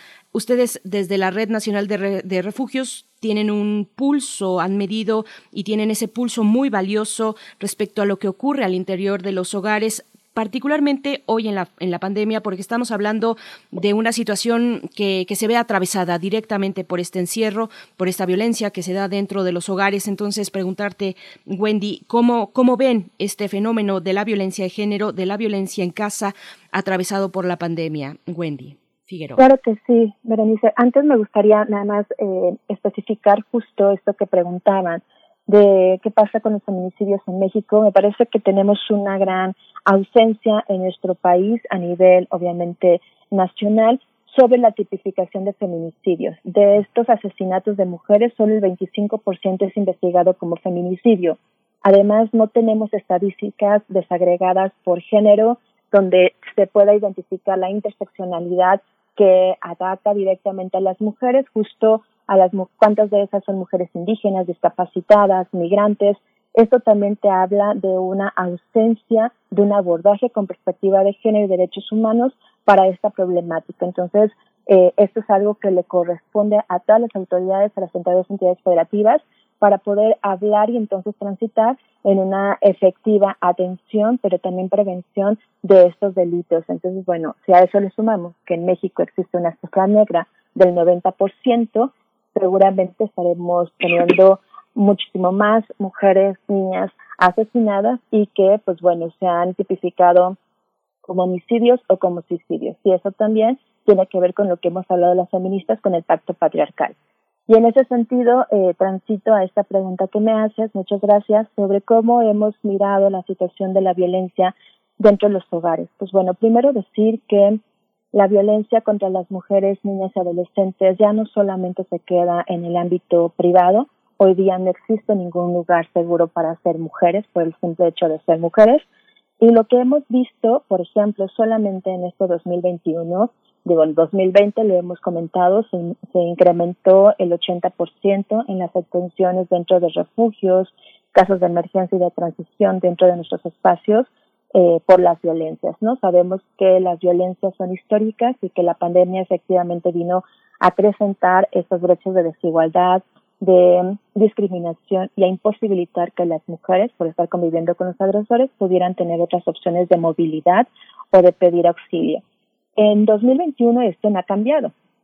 En tan solo estos meses, bueno, hemos atendido a más de 13.500 mujeres, niñas y niños a través de nuestros espacios de protección, teniendo un incremento importante del 35% en comparación con el 2020, ¿no? Es decir, eh, justo lo que les compartía, estas violencias no se han detenido, las estrategias que se han implementado, pues bueno, han carecido de una mirada interseccional, integral y bueno, tan solo en líneas de atención telefónica, redes sociales, hemos tenido en estos primeros meses del 2021 un incremento del 69%. Y esto está relacionado también con situaciones eh, importantes de impunidad. El 71% de los agresores, por ejemplo, eh, el 20, de, del 71% de los casos atendidos, el 26% de los agresores eh, tienen antecedentes penales el 18% contaba con vínculos militares o políticos y el 14% usa armas. ¿Por qué lo comento? Porque también hemos visto que la militarización del país ha marcado la vida y la muerte de las mujeres en México. Esta estrategia de seguridad, la de los militares en la calle, es pues una idea predominantemente masculina y que ha llevado a que la violencia estaba en la casa también se está extendiendo en el espacio público y entonces hemos identificado cómo las mujeres que llegan a nuestros espacios de protección nos comentan justo de este vínculo que tienen sus agresores, mayoritariamente parejas, con el crimen organizado, con espacios de influencia, la militarización, y esto ha incrementado las violencias de todo tipo. Hablamos de violencias cruzadas, eh, y esto se ha extendido lamentablemente a la población infantil. El 80% de la población infantil que atendemos ha sido víctima de abuso sexual, violencia sexual durante el confinamiento. Me parece importante que podamos identificar precisamente hablar de estos matices, implica también hablar de cómo las estrategias que se han implementado han, han incrementado y, y hecho muchísimo más grande las situaciones de opresión y de vulnerabilidad en la que se encuentran las mujeres socialmente hablando. Y bueno, pues esto tendría que ser importante para transitar a políticas de seguridad con perspectiva de género, donde no haya una réplica de dominación y opresión contra los cuerpos y las identidades de las mujeres, como lo hemos visto. Entonces, bueno, esto se da en espacios públicos y privados y lo hemos visto en los testimonios de las mujeres que llegan con nosotras. Hay, una, hay un aspecto también indisoluble que es la transversalidad, eh, la multifactorialidad de, del tema del feminicidio en México, ¿no? Generalmente va ligado a otros temas como el maltrato infantil, las políticas en torno al tema del aborto, ¿no? Los niños eh, maltratados como resultado de las discusiones domésticas, de la violencia doméstica, generalmente las madres avergonzadas, eh, dolidas, no señalan, no acusan a los, a los padres maltratadores y generalmente hay una perspectiva de género. Si uno, si uno observa las estadísticas de maltrato infantil, de lesiones con las que llegan los niños. Es curioso, pero hay más niñas que niños. Si uno ve las últimas encuestas del Instituto de Salud, es así. Lo mismo pasa en el tema, en el tema del aborto. Yo les quería preguntar, desde el punto de vista académico, hay interés por el feminicidio. Yo veía, por ejemplo, hay un estudio, una primera aproximación al estudio del aborto por parte del sistema académico de la UNAM, las tesis sobre el aborto, en el caso de este, hay más tesis de hombres que de mujeres. En la Facultad de Medicina son más hombres los que hacen las tesis de aborto sobre aborto que sobre que mujeres. Lo mismo va parejo en la Facultad de Derecho. Ya en la Facultad de Psicología no hay ningún hombre que haga este tesis sobre aborto, tampoco en la en enfermería, dos contra trece. En fin, hay una parte, eh, estaba yo viendo también las estadísticas de, la, de las perspectivas en América Latina sobre eh, los estudios sobre feminicidio, prácticamente no hay ningún hombre que aborde el tema desde el punto de vista académico. ¿Cómo está esa parte? ¿Cómo reflexionamos desde el ámbito institucional que tiene sus propias áreas de saber y desde el ámbito universitario que tiene otras? ¿Cómo lo observan? Empezamos contigo, Wendy. Sí, claro que sí. Bueno, primero decir que esto que, comentas me parece sumamente revelador en cuanto a lo que eh, envuelve al feminicidio, ¿no? El feminicidio está trastocado, por supuesto, por una cultura patriarcal, eh, misógina y machista, eh, donde pues matan a las mujeres por el simple hecho de ser mujeres, con una justificación social y que también está relacionado con cómo se han cosificado y se ha identificado a las mujeres desde esta mirada colonialista. ¿Qué quiere decir con esto? El capitalismo y el colonialismo están atravesados y son parte de estas lamentables violencias sistémicas y estructurales que vivimos. Es muy fácil en un sistema patriarcal, en una cultura donde se naturaliza estas violencias, se justifican, que efectivamente se considere como propiedad la mujer, ¿no? Incluso de ahí que hemos escuchado, hemos tratado más bien de desnaturalizar desde la Red Nacional de Refugios estos mensajes que escuchamos diario de, bueno, pues es que, que ¿por qué sigue ahí? La mujer se tiene que ir, tiene que romper con la aceptación de violencia, es que le gusta. El 40% de los feminicidios sucede justo en el momento en que la mujer decide romper con la situación de violencia y decide romper con esa relación. ¿Por qué? Porque esta idea patriarcal de pertenencia y de colonización implica que pues me pertenece y cómo me vas a dejar. Incluso por eso yo hablaba e insisto en reconocer las otras violencias, el lenguaje, por ejemplo, la violencia emocional a través del lenguaje. Muchos de los testimonios que hemos tenido, lamentablemente, de familiares de víctimas de feminicidio nos dicen, él le decía, antes de estar con otro, prefiero verte muerta, si no eres eh, mía, no eres de nadie, hasta que la muerte nos separe y son esas ideas de ese discurso, ¿no? Patriarcal y opresor y que eh, tiene que ver con una posesión, lo que ha antecedido precisamente a los feminicidios. Entonces, bueno, identificar el tema de los derechos sexuales y reproductivos, como bien lo decías, tiene que ver con nuestro derecho a elegir sobre nuestro, nuestro propio cuerpo como nuestro primer territorio de conquista. Y escuchamos a hombres hablar, Miguel Ángel y Berenice, de nuestros cuerpos, de lo que podemos o no podemos hacer sobre nuestros cuerpos, y eso tiene que ver justo con un tema de prejuicios, insisto, patriarcal, donde no estamos reconociendo que es un derecho humano. Acceder a nuestro derecho a elegir y a decidir sobre nuestro cuerpo implica identificarnos como sujetos de derecho ciudadanas independientes en esa libertad de toma de decisión, ¿no? Y bueno, esto está relacionado. Efectivamente, el feminicidio, insisto, es la expresión máxima de estas violencias estructurales y sistémicas, pero está relacionado y cruzado con situaciones raciales, con situaciones colonialistas, opresoras, con el capitalismo y con esta idea precisamente de la mujer como objeto y posesión de los otros, del Estado mismo, de las instituciones públicas y no de ella como sujeta. Entonces, esto es algo que hemos tratado de hacer visible desde los feminismos y que seguiremos haciendo insistentemente en la importancia de eh, identificar a las mujeres justo como sujetas. De ahí que buscamos, pues lo que hablamos totalmente, romper con este orden patriarcal y abolirlo, porque esto implica toda una situación de desigualdad, de opresión y de una crisis de derechos humanos como lo estamos viendo. Yo terminaría diciendo, todo esto nos lleva a un feminicidio, un feminicidio donde hay depredación capitalista, racista y patriarcal, donde vemos que pues no solamente no se puede comprender, sino lo estamos relacionando y atacando todas estas situaciones a nivel, como bien lo decías, intersectorial, transversalizándolo, pero también poniendo en el centro la crisis civilizatoria que hemos tenido en esta época. Leslie Dalia Jiménez, tú que estás, has estado más cerca del mundo, del mundo académico, también eh, cómo lo observas. Hay muchos peros con, con, el, con el feminismo, sin embargo, el feminismo parece ser como la perspectiva teórica mucho más completa, más que la exclusivamente jurídica o médica o psicológica o antropológica, para poder este, hacer converger las experiencias de conocimiento que se dan en este territorio tan clínico, tan social, tan, tan relacionado con la propia experiencia y con el trato de cada caso, de cada mujer asesinada. ¿Cómo, cómo lo observas en el mundo académico?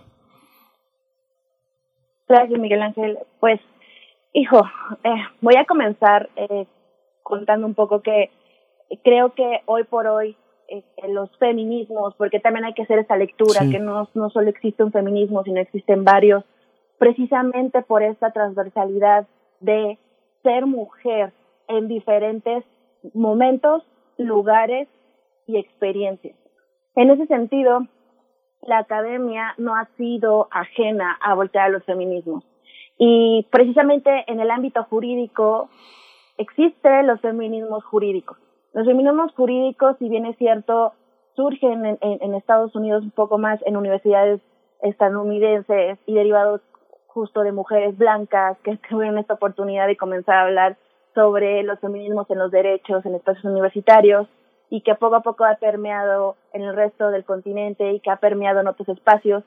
Lo cierto es que los feminismos actualmente se viven de manera total afuera de las academias, afuera de las universidades, afuera de las escuelas.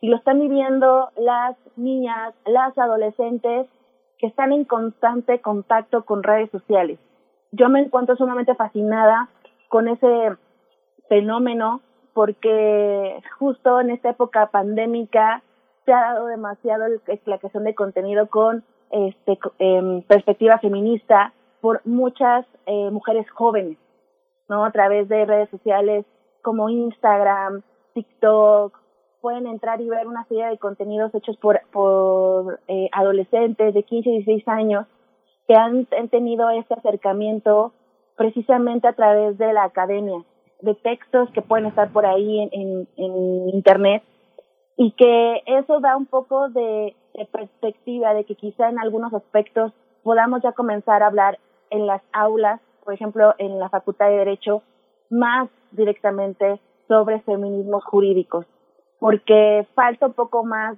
de comprender y ver la ley desde la academia, y la enseñanza jurídica desde una perspectiva feminista. Y lo que comentabas es bastante curioso sobre cómo se aborda en tesis o proyectos de investigación temas como aborto, feminicidio. Y creo que esto tiene que ver mucho también por el aspecto de cómo las mujeres comenzamos a tener la oportunidad de tomar y reclamar espacios académicos si bien es cierto en facultades como Derecho, eh, Economía, Medicina, hay demasiada presencia de mujeres, tanto como alumnas como docentes, lo cierto es que el poder abordar estos temas que nos cruzan de manera directa desde hace muchos años fue espacio y micrófono de académicos hombres. Y ahora lo, la perspectiva que se está abordando sobre estas problemáticas no solamente es el hecho de que podamos investigar, escribir y publicar, sino también que tengamos esta conciencia de que todo esto nos está cruzando y reclamar espacios. Que una mujer escriba y publique es un acto político y que las universidades den ese espacio es una lucha constante. La, la universidad ha ido permeando espacios para que las mujeres ocupen no solamente eh, espacios como docentes, sino también ya como investigadoras y tener un centro de investigación que se dedique justo a, la investigación de temas de género también es una respuesta y es una lucha eh, y victoria política para las mujeres universitarias en la UNAM. Entonces creo que es bastante interesante estos fenómenos. Mm, es grato ver que hay más tesis que no te abordan una perspectiva patriarcal sobre estos temas. Sí hay demasiadas tesis sobre el tema de feminicidio realizado por hombres con una perspectiva sumamente patriarcal en el sentido de que este delito transgrede la igualdad que, señala la Constitución y demás, lo cual es, te das cuenta del sesgo académico, te das cuenta de incluso de la enseñanza jurídica que recibió este alumno y sobre una completa eh, visión alejada de las violencias que viven las mujeres en este país. Entonces creo que eh, estamos ante un fenómeno en el cual ya vamos a ver más investigaciones de mujeres y que vamos a ver más contenido más asequible para todas y todos en otros espacios que no son solamente los académicos, gracias a este uso de redes sociales. Estamos conversando con Leslie Jiménez Ursúa, coordinadora de proyectos en Impunidad Cero, abogada penalista por la UNAM, y también con Wendy Figueroa Morales, directora de la Red Nacional de Refugios AC, ante este reporte del incremento en las cifras oficiales, eh, un incremento del 7.1% en el delito del feminicidio en lo que va de los primeros meses de enero a mayo de este año. Eh, un incremento del 7.1 con respecto al año anterior. Y, bueno, varias cuestiones sobre lo que han dicho. Wendy Figueroa, voy contigo sobre esta cuestión eh, por la, por la vía penal. Eh, cuando hablamos de violencia doméstica y violencia de género, hay feministas, hay feminismos críticos con la vía penal. ¿Dónde va hoy esa reflexión? Porque sabemos que en México, pues el sistema de justicia es injusto cuando vemos eh, o, injusto frente a las condiciones sociales, los varones que son racializados, que, están empobrecidos y que tienen pocas oportunidades de, una defensa justa. ¿Qué reflexiones destacar, eh, Wendy, desde los feminismos y desde la práctica también eh, activista como la tuya, como la Red Nacional de Refugios, donde hay además en cuestiones de feminicidio y de violencia doméstica, pues un vínculo filial, afectivo, ahí que no, que no podemos soslayar y que las feministas no lo han hecho, lo han destacado también. Eh, ¿Qué decir al respecto, Wendy? Claro, para nosotras es muy importante hablar de una justicia integral ¿Y esto qué significa? Sin duda reconocemos la importancia de un proceso jurídico penal. Sin embargo, eh, hablar de justicia integral implica el reconocimiento de todos los derechos para las mujeres víctimas de violencia y que esto lo hemos podido identificar a través del acompañamiento y los testimonios de las mujeres, donde, como ustedes saben, para nosotros es muy importante poner en el centro de la actuación lo que las mujeres víctimas y sobrevivientes de violencia identifican y necesitan. Estamos hablando que hablar de justicia integral, si bien tiene que ver con un proceso justo, con un proceso que esté obviamente con una mirada de juzgar con perspectiva de género, derechos humanos, también tiene que ver con la restitución de todos los derechos, acceso a una vivienda, acceso a educación, acceso a un empleo, la reparación del daño que hemos hablado, el que tenga que ver justo con el poder de las mujeres para ser reconocidas como víctimas y sobrevivientes. Y esto que tiene que ver con los movimientos feministas, que justo hemos hablado y hemos escuchado este mensaje de alzar la voz, de romper el silencio, una de las cuestiones claves que nos atraviesan es que se nos reconozca la violencia vivida. Hemos visto, y ya lo compartíamos hace rato, que cuando tú intentas acceder a la justicia ante una instancia y una autoridad, siempre hay una revictimización porque no se nos cree.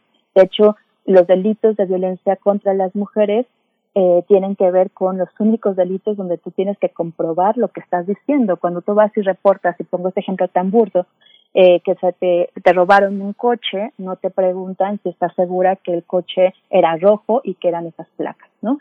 Mientras que cuando tú vas y dices que eres víctima de cualquier tipo de violencia, te preguntan una y mil veces si estás segura de lo que estás diciendo. Eso tiene que ver con la justicia integral, cómo se reconocen a las mujeres que son víctimas de violencia y no que se les, bueno, piensa que mienten, como lo hemos eh, escuchado incluso por autoridades y personas responsables de un país donde no se cree en la violencia. Nosotros hemos transitado, y es muy importante, a esta justicia integral donde se le informa a la mujer de que tienen derecho a iniciar una denuncia, pero también reconocemos que nuestro sistema de justicia está hecho para ser revictimizante y un crucis. Entonces, necesitamos hacer muchísimo más amplia esta mirada y hablar de una restitución de derechos. Esto encamina al proceso de empoderamiento, de autonomía y de ejercicio pleno de las mujeres como ciudadanas y sujetas de derecho. Hemos transitado a ello y hemos visto resultados importantes donde acompañamos a las mujeres en sus procesos, en sus tiempos, y eso qué quiere decir que tampoco está condicionado la atención que podamos brindarle a una denuncia. Ya hemos tenido muchos casos mediáticos que se han escuchado en los medios donde lo primero que se dice hay que denunciar, pero recordemos que la denuncia no siempre es el primer punto o lo que las mujeres necesitan.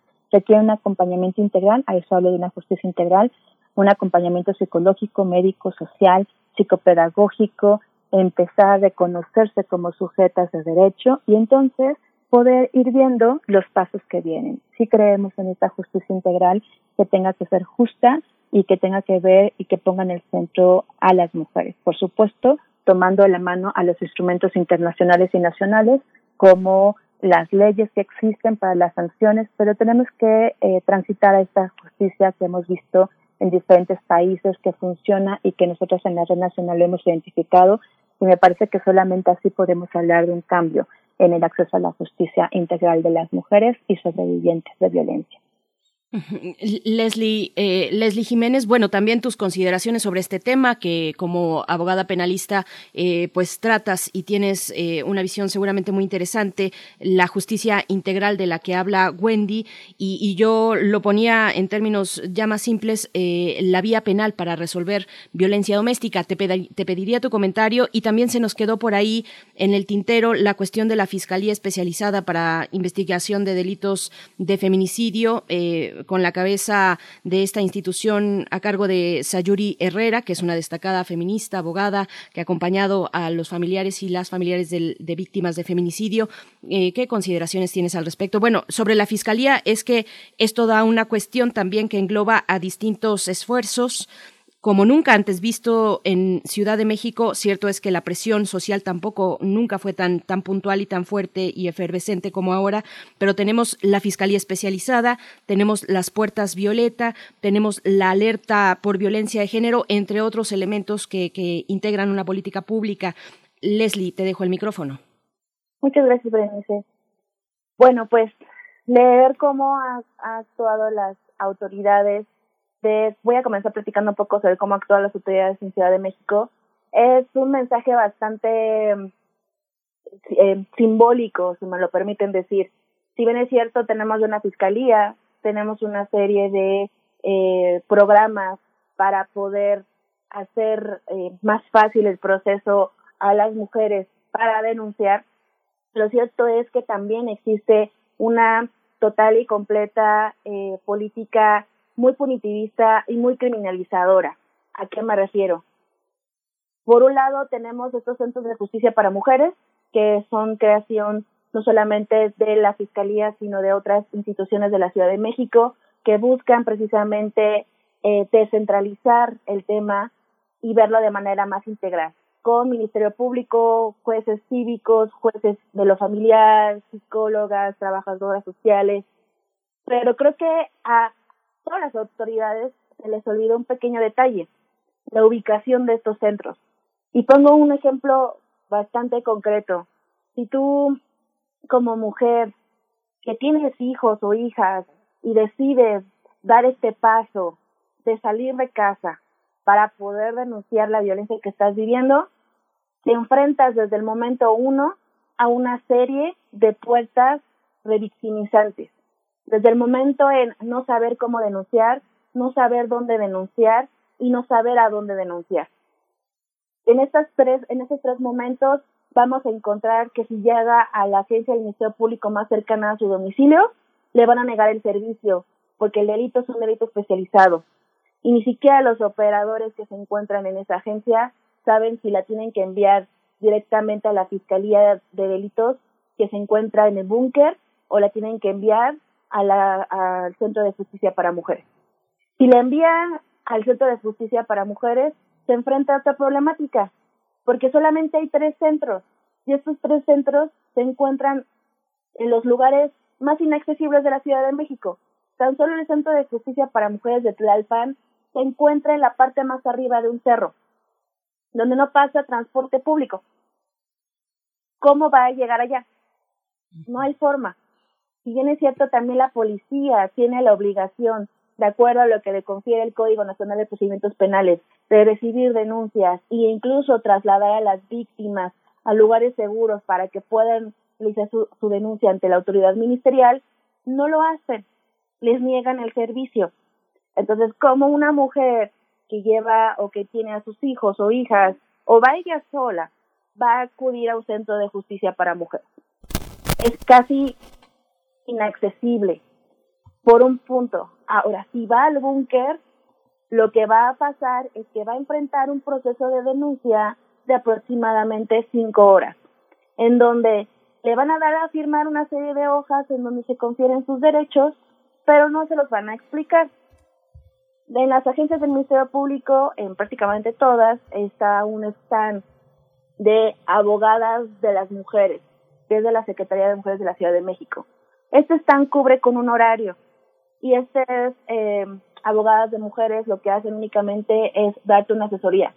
Si tú llegas a ir a denunciar después de las 10 de la noche, no vas a encontrar ese stand, no vas a encontrar a alguien que te pueda orientar solamente te vas a encontrar con el turno que se encuentra en la agencia y te va a atender, pero después de estas, en promedio, cinco horas.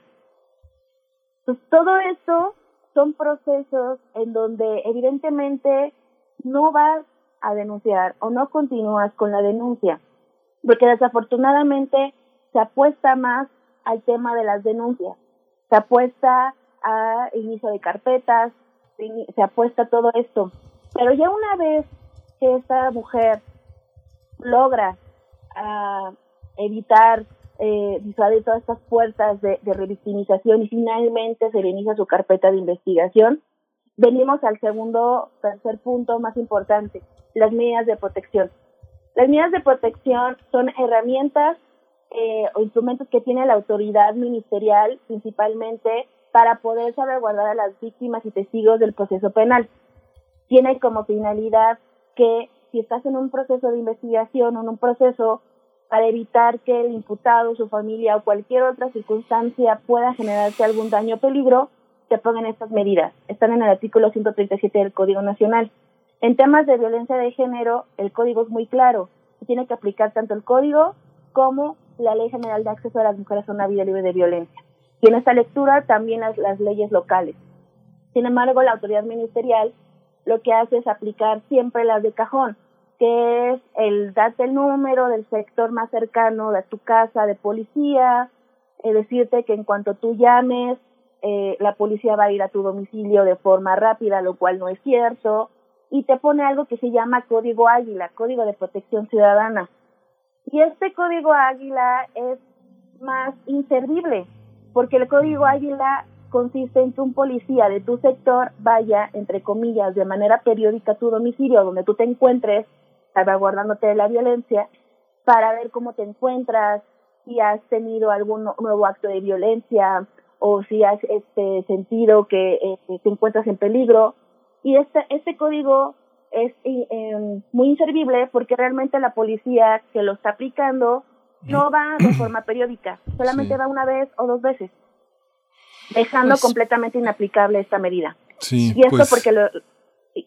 No, sí, perdón, perdón, concluye, concluye la idea. Gracias. Y esto es porque no existe una concordancia con la Secretaría de Seguridad Ciudadana para la aplicación de esta medida. Entonces es, un, es una política completamente simbólica. Sí, pues muchísimas gracias Leslie y Dalia Jiménez. Ya nos dieron casi las 10, eh, Wendy Figueroa Morales, muchas gracias por su participación. Dejamos este, preguntas pendientes, ¿qué significa colonizar desde la violencia? Nos pregunta Mari Carmen Ortega, por supuesto que vamos a responder y vamos a responder y a continuar con este, con este diálogo, pues que apenas empieza. Les agradecemos muchísimo su participación, Leslie Dalia Jiménez Ursúa y Wendy Figueroa Morales. Berenice. Muchas gracias, Berenice y Miguel Ángel. Un placer, Leslie. Muchas gracias, un placer. Buen día a todos. Muy buen día, gracias a ambas. Pues bueno, sí, seguimos esta conversación en otro momento. Ahora les invitamos a permanecer aquí en Radio UNAM, en la programación de Radio UNAM. Nosotros nos encontramos el día de mañana al filo de las 7 de la mañana. Gracias a todo el equipo, gracias a ustedes por su escucha. Miguel Ángel, nos vamos. Sí, gracias. Eh, esto fue Primer Movimiento. El mundo desde la universidad. Radio UNAM presentó Primer movimiento. El mundo desde la universidad.